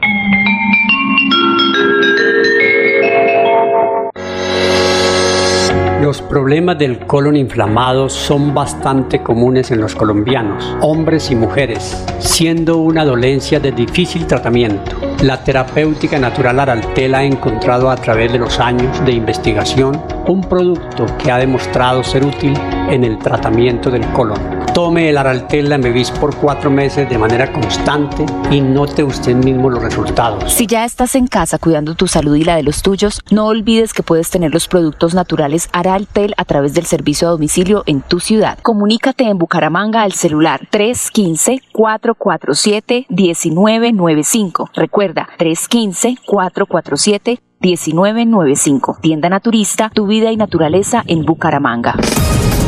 Estas son últimas noticias, las noticias de la hora. Hola, ¿qué tal? Soy Florentino Mesa y estas son UCI Noticias y Paz. Colombia sumó 16.739 casos nuevos de COVID-19 y llegó a 2.552.937 contagios. Las nuevas muertes fueron 267, que elevan a 66.156 los fallecimientos por la pandemia. El gobierno colombiano expidió un decreto que regula el posible regreso de las aspersiones aéreas de cultivos ilícitos con glifosato suspendidas en 2015 por su potencial efecto cancerígeno. La Jurisdicción Especial para la Paz citó a comparecer en versión voluntaria a los generales activos del ejército Marcos Pinto y Edgar Rodríguez sobre los llamados falsos positivos. El agua es nuestra fuente de vida. Está con nosotros en todo momento. Nos ayuda a crecer y nos da la fuerza para seguir adelante. Un regalo de la naturaleza que nace en nuestras áreas protegidas. Más de un tercio del agua que consumimos proviene de ellas. Trabajando por un nuevo modelo de desarrollo en armonía con la madre tierra. Un mensaje de UCI Noticias y la Corporación CIPAS. En México, la Armada entregó a 30 infantes de Marina para que enfrenten a la justicia por casos de desaparecidos durante operativos contra la delincuencia en la ciudad fronteriza de Nuevo Laredo en 2014. Y en los deportes, Millonarios consiguió una remontada heroica 2 a 1 en el clásico 302 por la Liga de Independiente Santa Fe y se sumó al grupo de clasificados a los cuartos de final del fútbol colombiano. Melodía, melodía. En noticias. La que manda en sintonía.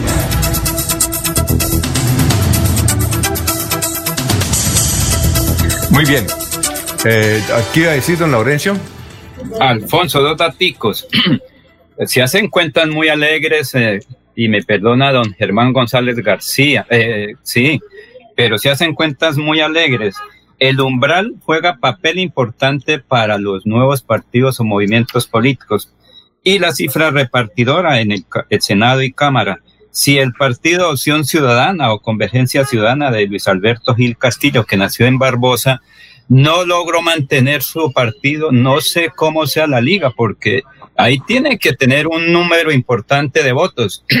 Puede elegir en Santander un congresista, pero si no logra la cifra repartidora, pues la cuestión es bien complicada. Y un dato, Nubia López Morales tuvo 70 mil 20 votos, Víctor Manuel Ortiz Joya 56 mil 667 votos, Edgar Gómez Román 42.407 votos. Luis Alberto Chávez, 23.000 votos. Esto da una cifra total de cerca de 220.000 votos. No tengo el dato concreto, pero 7 por 3, 21. 70.000 votos que se requiere para ser congresista en Santander.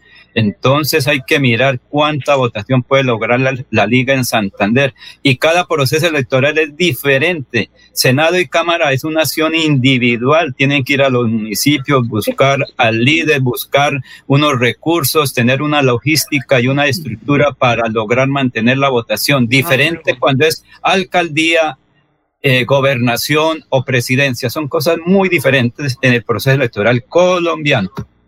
Muy bien. Eh, Laurencio, eh, perdón, Jorge, noticias a esta hora. Son las 7 de la mañana, 6 minutos. Don Alfonso, noticia que se genera de última hora y tiene que ver con de parte de la Procuraduría General de la Nación, que eh, abre indagación preliminar al gobernador de Santander, Mauricio Aguilar, por presunta violación de las medidas contra la COVID-19. Muy bien.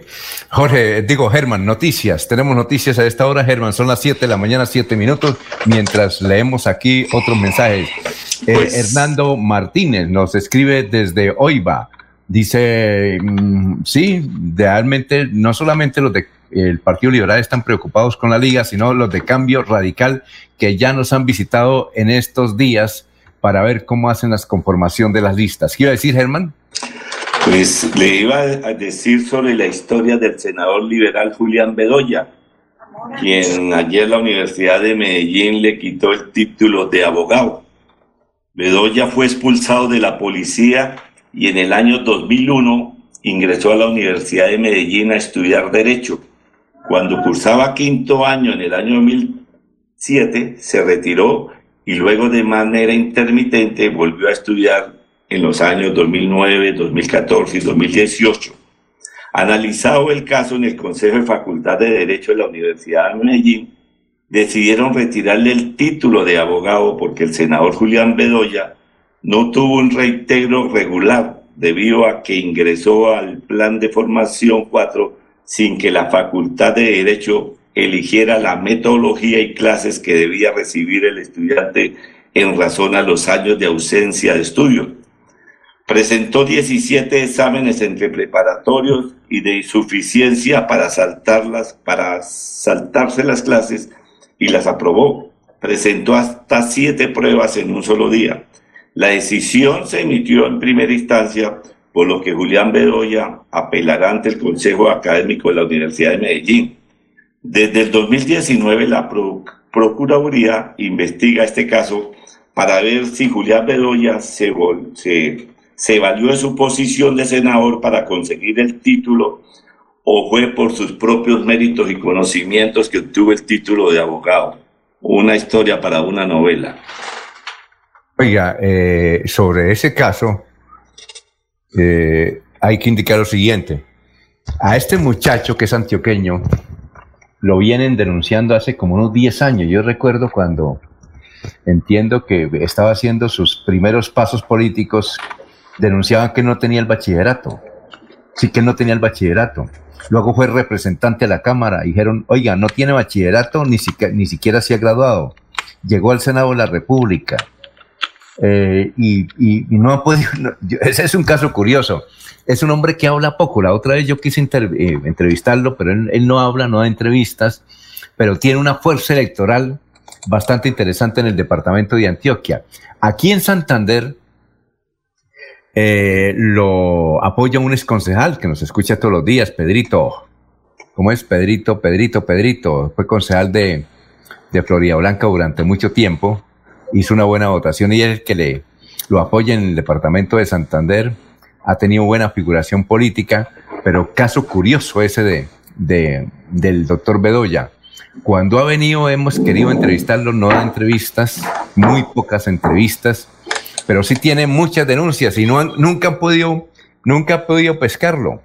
Y sigue trabajando y sigue aumentando su votación. Vea, estaba en la Cámara, entiendo que fue primero concejal, luego diputado, eh, congresista, representante de la Cámara, en siendo representante de la Cámara fue vicepresidente de la Cámara de Representantes, luego ahora en el Senado de la República. Es un caso supremamente curioso, folclórico, de este muchacho Bedoya. Aquí en Pero Alfonso. Eh, ¿cómo, es, ¿Cómo es el apellido de Pedro? Pedro. Ah. Don Pedro Florida Blanca, sí, ahí vive en el sector ah, de arriba de, del puente eh, sí, Pedro, claro. Pedro, se me olvidó el nombre. el, apellido, el apellido, el apellido. Pedro, Pedro, Pedro. Fue concejal, su hija fue concejala y eh, creo fue que. Candidata y fue candidata a la alcaldía de Florida Blanca también, y fue candidata al consejo. Sí, fue concejala. Solo que en la última ocasión creo que también, no sé si salió, ahorita no Pedro sé. Quiró, Pedro Quirós. Pedro Quirós. Eh, eh, ¿Se acuerda que él tuvo una empresa importante de eh, para carros? Quirós, compañía limitada. Sí, sí, gracias, don Juan. Sí, pero es que para ser senador o representante de la Cámara ¿qué requisitos se requieren? Ciudadano en ejercicio, no estar inhabilitado y tener votos. Eso es lo que se requiere, tener, cumplir la cifra repartidora, el umbral de su partido y no es más, porque es que en Colombia no tiene que ser doctor graduado. Ahora, el fenómeno ahí es para la universidad que de pronto cometió un error y él tiene unos derechos ganados en derecho, Alfonso, ahí se le toca aplicar el derecho en derecho. Alfonso, si la universidad le otorga el grado, le revisa todo y finalmente dice que no cumplió, pues ya es un problema de la universidad y él se hará todo el proceso legal para que le den el título o mantener el título, Alfonso. Eso es un proceso. ¿Usted tiene, ¿usted tiene invitado especial? Escuchemos. sí, señor. Es que la situación de los taxistas en Bucaramanga, el área metropolitana y Colombia cada día es más preocupante por lo que antes dijeron las eh, estructuras eh, que ahora prestan servicios desde Moscú o desde otras regiones del mundo sin tener incidencia aquí en Colombia. Precisamente un taxista eh, ha dicho que la situación es muy preocupante. Es don el señor, eh, se me perdió ahorita aquí el nombre, pero él precisamente dice que en el pasado un, un carro valía más o menos 120, 130 y 140 millones de pesos. Ahorita un taxi es muy poquito lo que vale. Escuchemos este taxista. José Muñoz. Don José Muñoz, ¿cómo es la actual situación de los conductores de taxi propietarios? No, muy delicado, muy mal, muy mal. Eso día a día está empeorando mucho, mucho pues, la cuestión sobre el transporte urbano. Eh, la piratería tiene completamente acabado esta, esta, este gremio. Entonces, día a día está empeorando más. ¿Cuál sería la solución? La solución aquí sería el gobierno eh, darle, darle algo a los dueños de estos carros mm, legalmente constituidos, darles algo y, todos volverlos en particulares y acabar con el gremio taxista porque esto ya no ya no da más ya no da más. Y ahora cuando vienen las plataformas eh, sí, precisamente por eso. Por eso es que digo yo que esto se está acabando poco a poco. Las plataformas acabaron con el gremio taxistas. ¿En el pasado cuánto valía un taxi y ahora cuánto vale? En el pasado alcanzaron a valer 130 millones. Ahorita actualmente 50 y eso nadie los da, 40, 50 y nadie los da, nadie da el, valor del carro, entonces de manera pues de que esto ya prácticamente ya está agonizando. Usted en el pasado aconsejó a algunas personas, ¿qué fue lo que le dijo a hermanos y a otras personas, a una señora que estuvo en el exterior? Yo le decía que, que, que no comprara más, que vendieran, vendieran porque esto se veía venir desde que empezó el mototaxismo, luego empezó la plataforma de Uber. Mire que Uber se lo comió el león. Uber ya casi no, nadie habla de Uber, habla de puros, de puras mm, aplicaciones. Y eso es lo que acabó con el, con todo, con el gremio, con choferes de buses, no solamente con los taxistas, no solamente con ellos, acabó con el gremio de, transportadores de buses, eh, con ellos también. Esto ya, ya no, ya, ya no se le ve solución por ningún lado. ¿Y en el futuro qué va a hacer usted? ¿Qué va a hacer su futuro? No, pues pensionarme, porque qué más, no hay de otra manera. Pensionarme también o, o mirar, mirar, buscar otras opciones. Es lo único que hay que hacer. Muy amable por estar aquí en Radio Melodía. Bueno, a usted, muchas gracias para servirle. Son las 7 de la mañana, y 16 minutos. Esta es la hora con Futuro. Con Futuro le informo la hora. Son las 7.16. Para seguir adelante, Copfuturo te ofrece crédito educativo en línea. Ingresa a www.copfuturo.com.co y solicítalo de una manera fácil, rápida y segura con la mejor tasa. Atención telefónica 318-717-3270 y 317-404-6430. Copfuturo, construyendo sueños de progreso. Hay más noticias. Muchas noticias, muchas noticias en Melodía 1080 AM. Vamos a la ciudad de Barranca Bermeja, ya está, ciudad no, el distrito de Barranca Bermeja, ya está Soel Caballero. Y luego de Soel Caballero vamos a hablar con una distinguida ejecutiva de Cofuturo, que tiene buenas noticias para los santanderianos. Soel, ¿cómo está? Tenga usted muy buenos días. Zoel Caballero. Está en Últimas Noticias de Radio Melodía 1080 AM. Buenos días, Alfonso, para usted, para los compañeros, igualmente para todos los oyentes. La Inspección de Tránsito y Transporte de Barranca Bermeja entregó el balance del comportamiento ciudadano durante el fin de semana. Se aplicaron 86 comparendos, se inmovilizaron 32 vehículos y se presentaron 5 accidentes de tránsito y el fallecimiento de un motociclista. Por otra parte, el Ministerio de Salud y la Protección Social dio a conocer que este lunes 12 de abril no se reportaron personas fallecidas a causa del COVID-19 en Barranca Bermeja. Se registra una tasa de recuperación de pacientes del 95.9% y se dieron a conocer 16 casos nuevos positivos para COVID-19, 9 hombres y 7 mujeres. Las estadísticas actualizadas del COVID en Barranca Bermeja están de la siguiente manera, casos confirmados 14.536, personas totalmente recuperadas 13.943, 86 personas recuperándose en casa bajo vigilancia médica, 14 personas hospitalizadas, 29 pacientes en unidad de cuidados intensivos UCI, 464 personas fallecidas, casos activos en Barranca Bermeja 129. Noticias con las que amanece el distrito Continúen compañeros en estudios en últimas noticias de Melodía 1080 AM. Muy bien, a esta hora estamos en comunicación con Diana Gisela Prada. Ella es ejecutiva de Cofuturo. Diana Gisela, tenga usted muy buenos días. Estamos en Radio Melodía. ¿Cuáles son las buenas noticias que tiene Cofuturo para todos los santanderianos y colombianos? Don Alfonso, muy buenos días para usted, para todo el equipo de este prestigioso medio de comunicación. Agradecerles este espacio y decirles que desde Cofuturo estamos, inventando, estamos invitando a todas las personas a cumplir sus sueños de progreso, a todos los estudiantes, a todos los jóvenes que deseen ingresar a la universidad.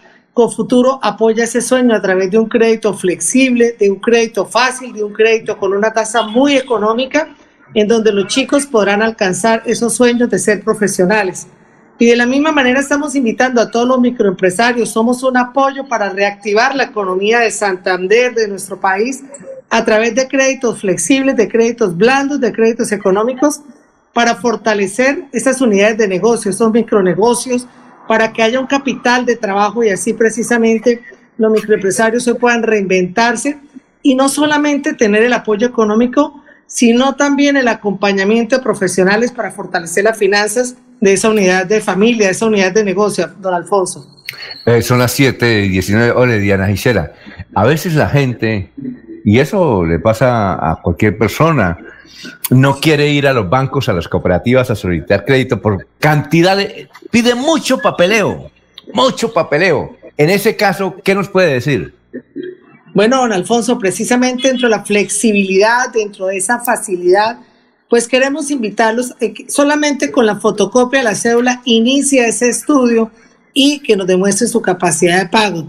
Allí buscamos es que cada crédito se personalice, que cada crédito tenga precisamente una solución y de esta manera revisamos que el estudiante que todavía no tiene ingresos sea su padre de familia quien lo acompañe, quien lo asesore, quien lo respalde de manera tal que los únicos documentos que nosotros solicitamos es la fotocopia de la cédula para el caso del padre de familia y que nos demuestre de dónde vienen sus ingresos, si es empleado, si es independiente y además ahora con la línea virtual, teniendo en cuenta pues este, esta emergencia sanitaria con futuro habilitado desde mayo del año anterior, la línea virtual por donde pueden acceder por la página de manera mucho más rápida y más ágil. Para nuestros microempresarios hay una visita personalizada, nuestras asesoras llegan hasta el establecimiento comercial y allí analizan las actividades que se, eh, giran en torno al negocio y ayudan a construir ese crédito eh, de acuerdo a la necesidad del microempresario. Para hacerlo más fácil, yo podría titular la noticia, en Cofuturo, para prestarle plata necesitamos su fotocopia de la cédula, ¿no es cierto? Sí, claro, ese es el documento más importante porque lo único que necesitamos verificar, don Alfonso, es que la persona que está solicitando el crédito realmente sea esa misma persona. Es un tema de identificación y eso ya nos permite con la seriedad y con la experticia de la cooperativa poder identificar los demás elementos para el crédito. ¿Qué, sí, ya vamos con usted, Laurencio. Cuando la gente dice, uy, yo, a mí me gustaría ir a Cofuturo, ¿a dónde debe ir? ¿Tiene dirección física? ¿O a dónde, o si es un muchacho, a dónde puedo escribir a Cofuturo? ¿Nos puede dar esas dos indicaciones? Claro que sí, don Alfonso. Nuestra dirección virtual, nuestra página web es www.cofuturo.com.co Y si se trata de visitarnos, en Santander estamos en Bucaramanga en dos oficinas, la principal en la calle 48, 33, 33, ahí en cabecera del llano, una en Florida Blanca, en Cañaveral, tenemos oficina en Piedecuesta, en San Gil y en Barranca, por hablar de nuestro departamento, más nueve ciudades más del país. Muy bien, a ver, Laurencio.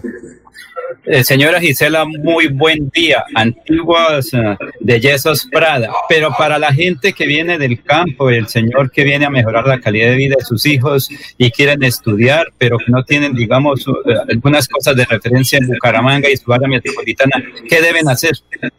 Don Laurencio, muy buenos días. Me alegra muchísimo saludarlo y expresarle mi gratitud también por su acompañamiento periodístico. A ver, le comento, para todas las personas que se han acercado a las oficinas de Cofuturo en San Gil, en Barranca Bermeja, en el Socorro, que vienen eh, de algunos de esos sectores eh, rurales, también se les ha ofrecido el crédito para fortalecer o bien sea sus unidades de negocio del campo o para fortalecer esos sueños de sus hijos.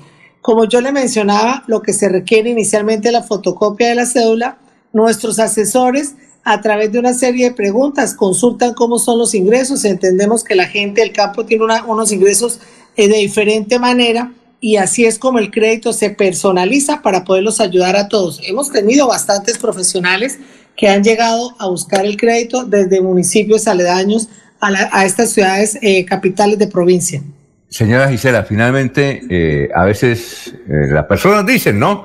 Ay, lo que pasa es que el banco para prestarle plata a usted necesita demostrarles que es rico o que tiene fiadores ricos. ¿Qué nos puede decir al respecto? Precisamente lo que Confuturo está buscando en esa flexibilización, don Alfonso, que he venido mencionando, es que todos puedan cumplir esos sueños.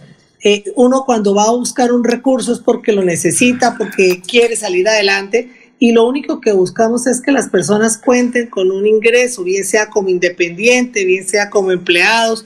No se busca que tengan una gran solvencia, ni que tengan finca, ni casa, ni carro, sino lo que buscamos es que haya una capacidad de pago para que puedan responder con esas cuotas fijas mensuales de un crédito de una tasa muy económica. Las dos líneas de crédito, tanto la educativa como la línea de microcrédito, están con unas tasas muy competitivas y además con unos auxilios económicos que brindamos desde el Fondo Mutual, porque todos nuestros asociados entran a ser mutualistas. Beneficios económicos como los auxilios educativos, los auxilios exequiales y los auxilios patrimoniales son siempre estos recursos que en caso de una emergencia apoyan a nuestros estudiantes y apoyan a nuestros microempresarios. Señora Gisela Prada, muchas gracias por haber estado aquí con nosotros. Muy gentil, ¿no? Don Alfonso, a usted muchísimas gracias por este espacio desde Futuro, en la gerencia la doctora Beatriz Villas Mejía, siempre dispuestos a atenderlos, a escucharlos con las puertas abiertas desde la virtualidad en nuestra página www confuturo.com.co estaremos atentos a atenderlos. Muy bien, muchas gracias y éxitos a eh, la doctora Beatriz, un saludo para ella, muy especial aquí de Radio Melodía, ¿oyó? Muchas gracias, un abrazo especial. Bueno, para perfecto, 7.25 se nos acabó el tiempo, Laurencio, que ya está el abogado pendiente. Laurencio. Mañana pues estaremos hablando cómo está la temporada de lluvia en el departamento de Santander para todos y la red vial de esta región del país. Germán, muchas gracias. A partir de hoy martes arranca la vacunación para mayores de 65 años en Colombia. Van a aplicar la vacuna de Pfizer. Uy, buena noticia, Laurencio. Eh, son las 7 de la mañana, 26 minutos. Ahí estamos en lista, Alfonso. Ok, preparados. Ya viene el doctor Iván Calderón. Últimas noticias los despierta bien informados de lunes a viernes. En todas las áreas de la información regional, un periodista de Últimas Noticias registra la información en Radio Melodía 1080 AM y en melodíaenlínea.com. Director Alfonso Pineda Chaparro.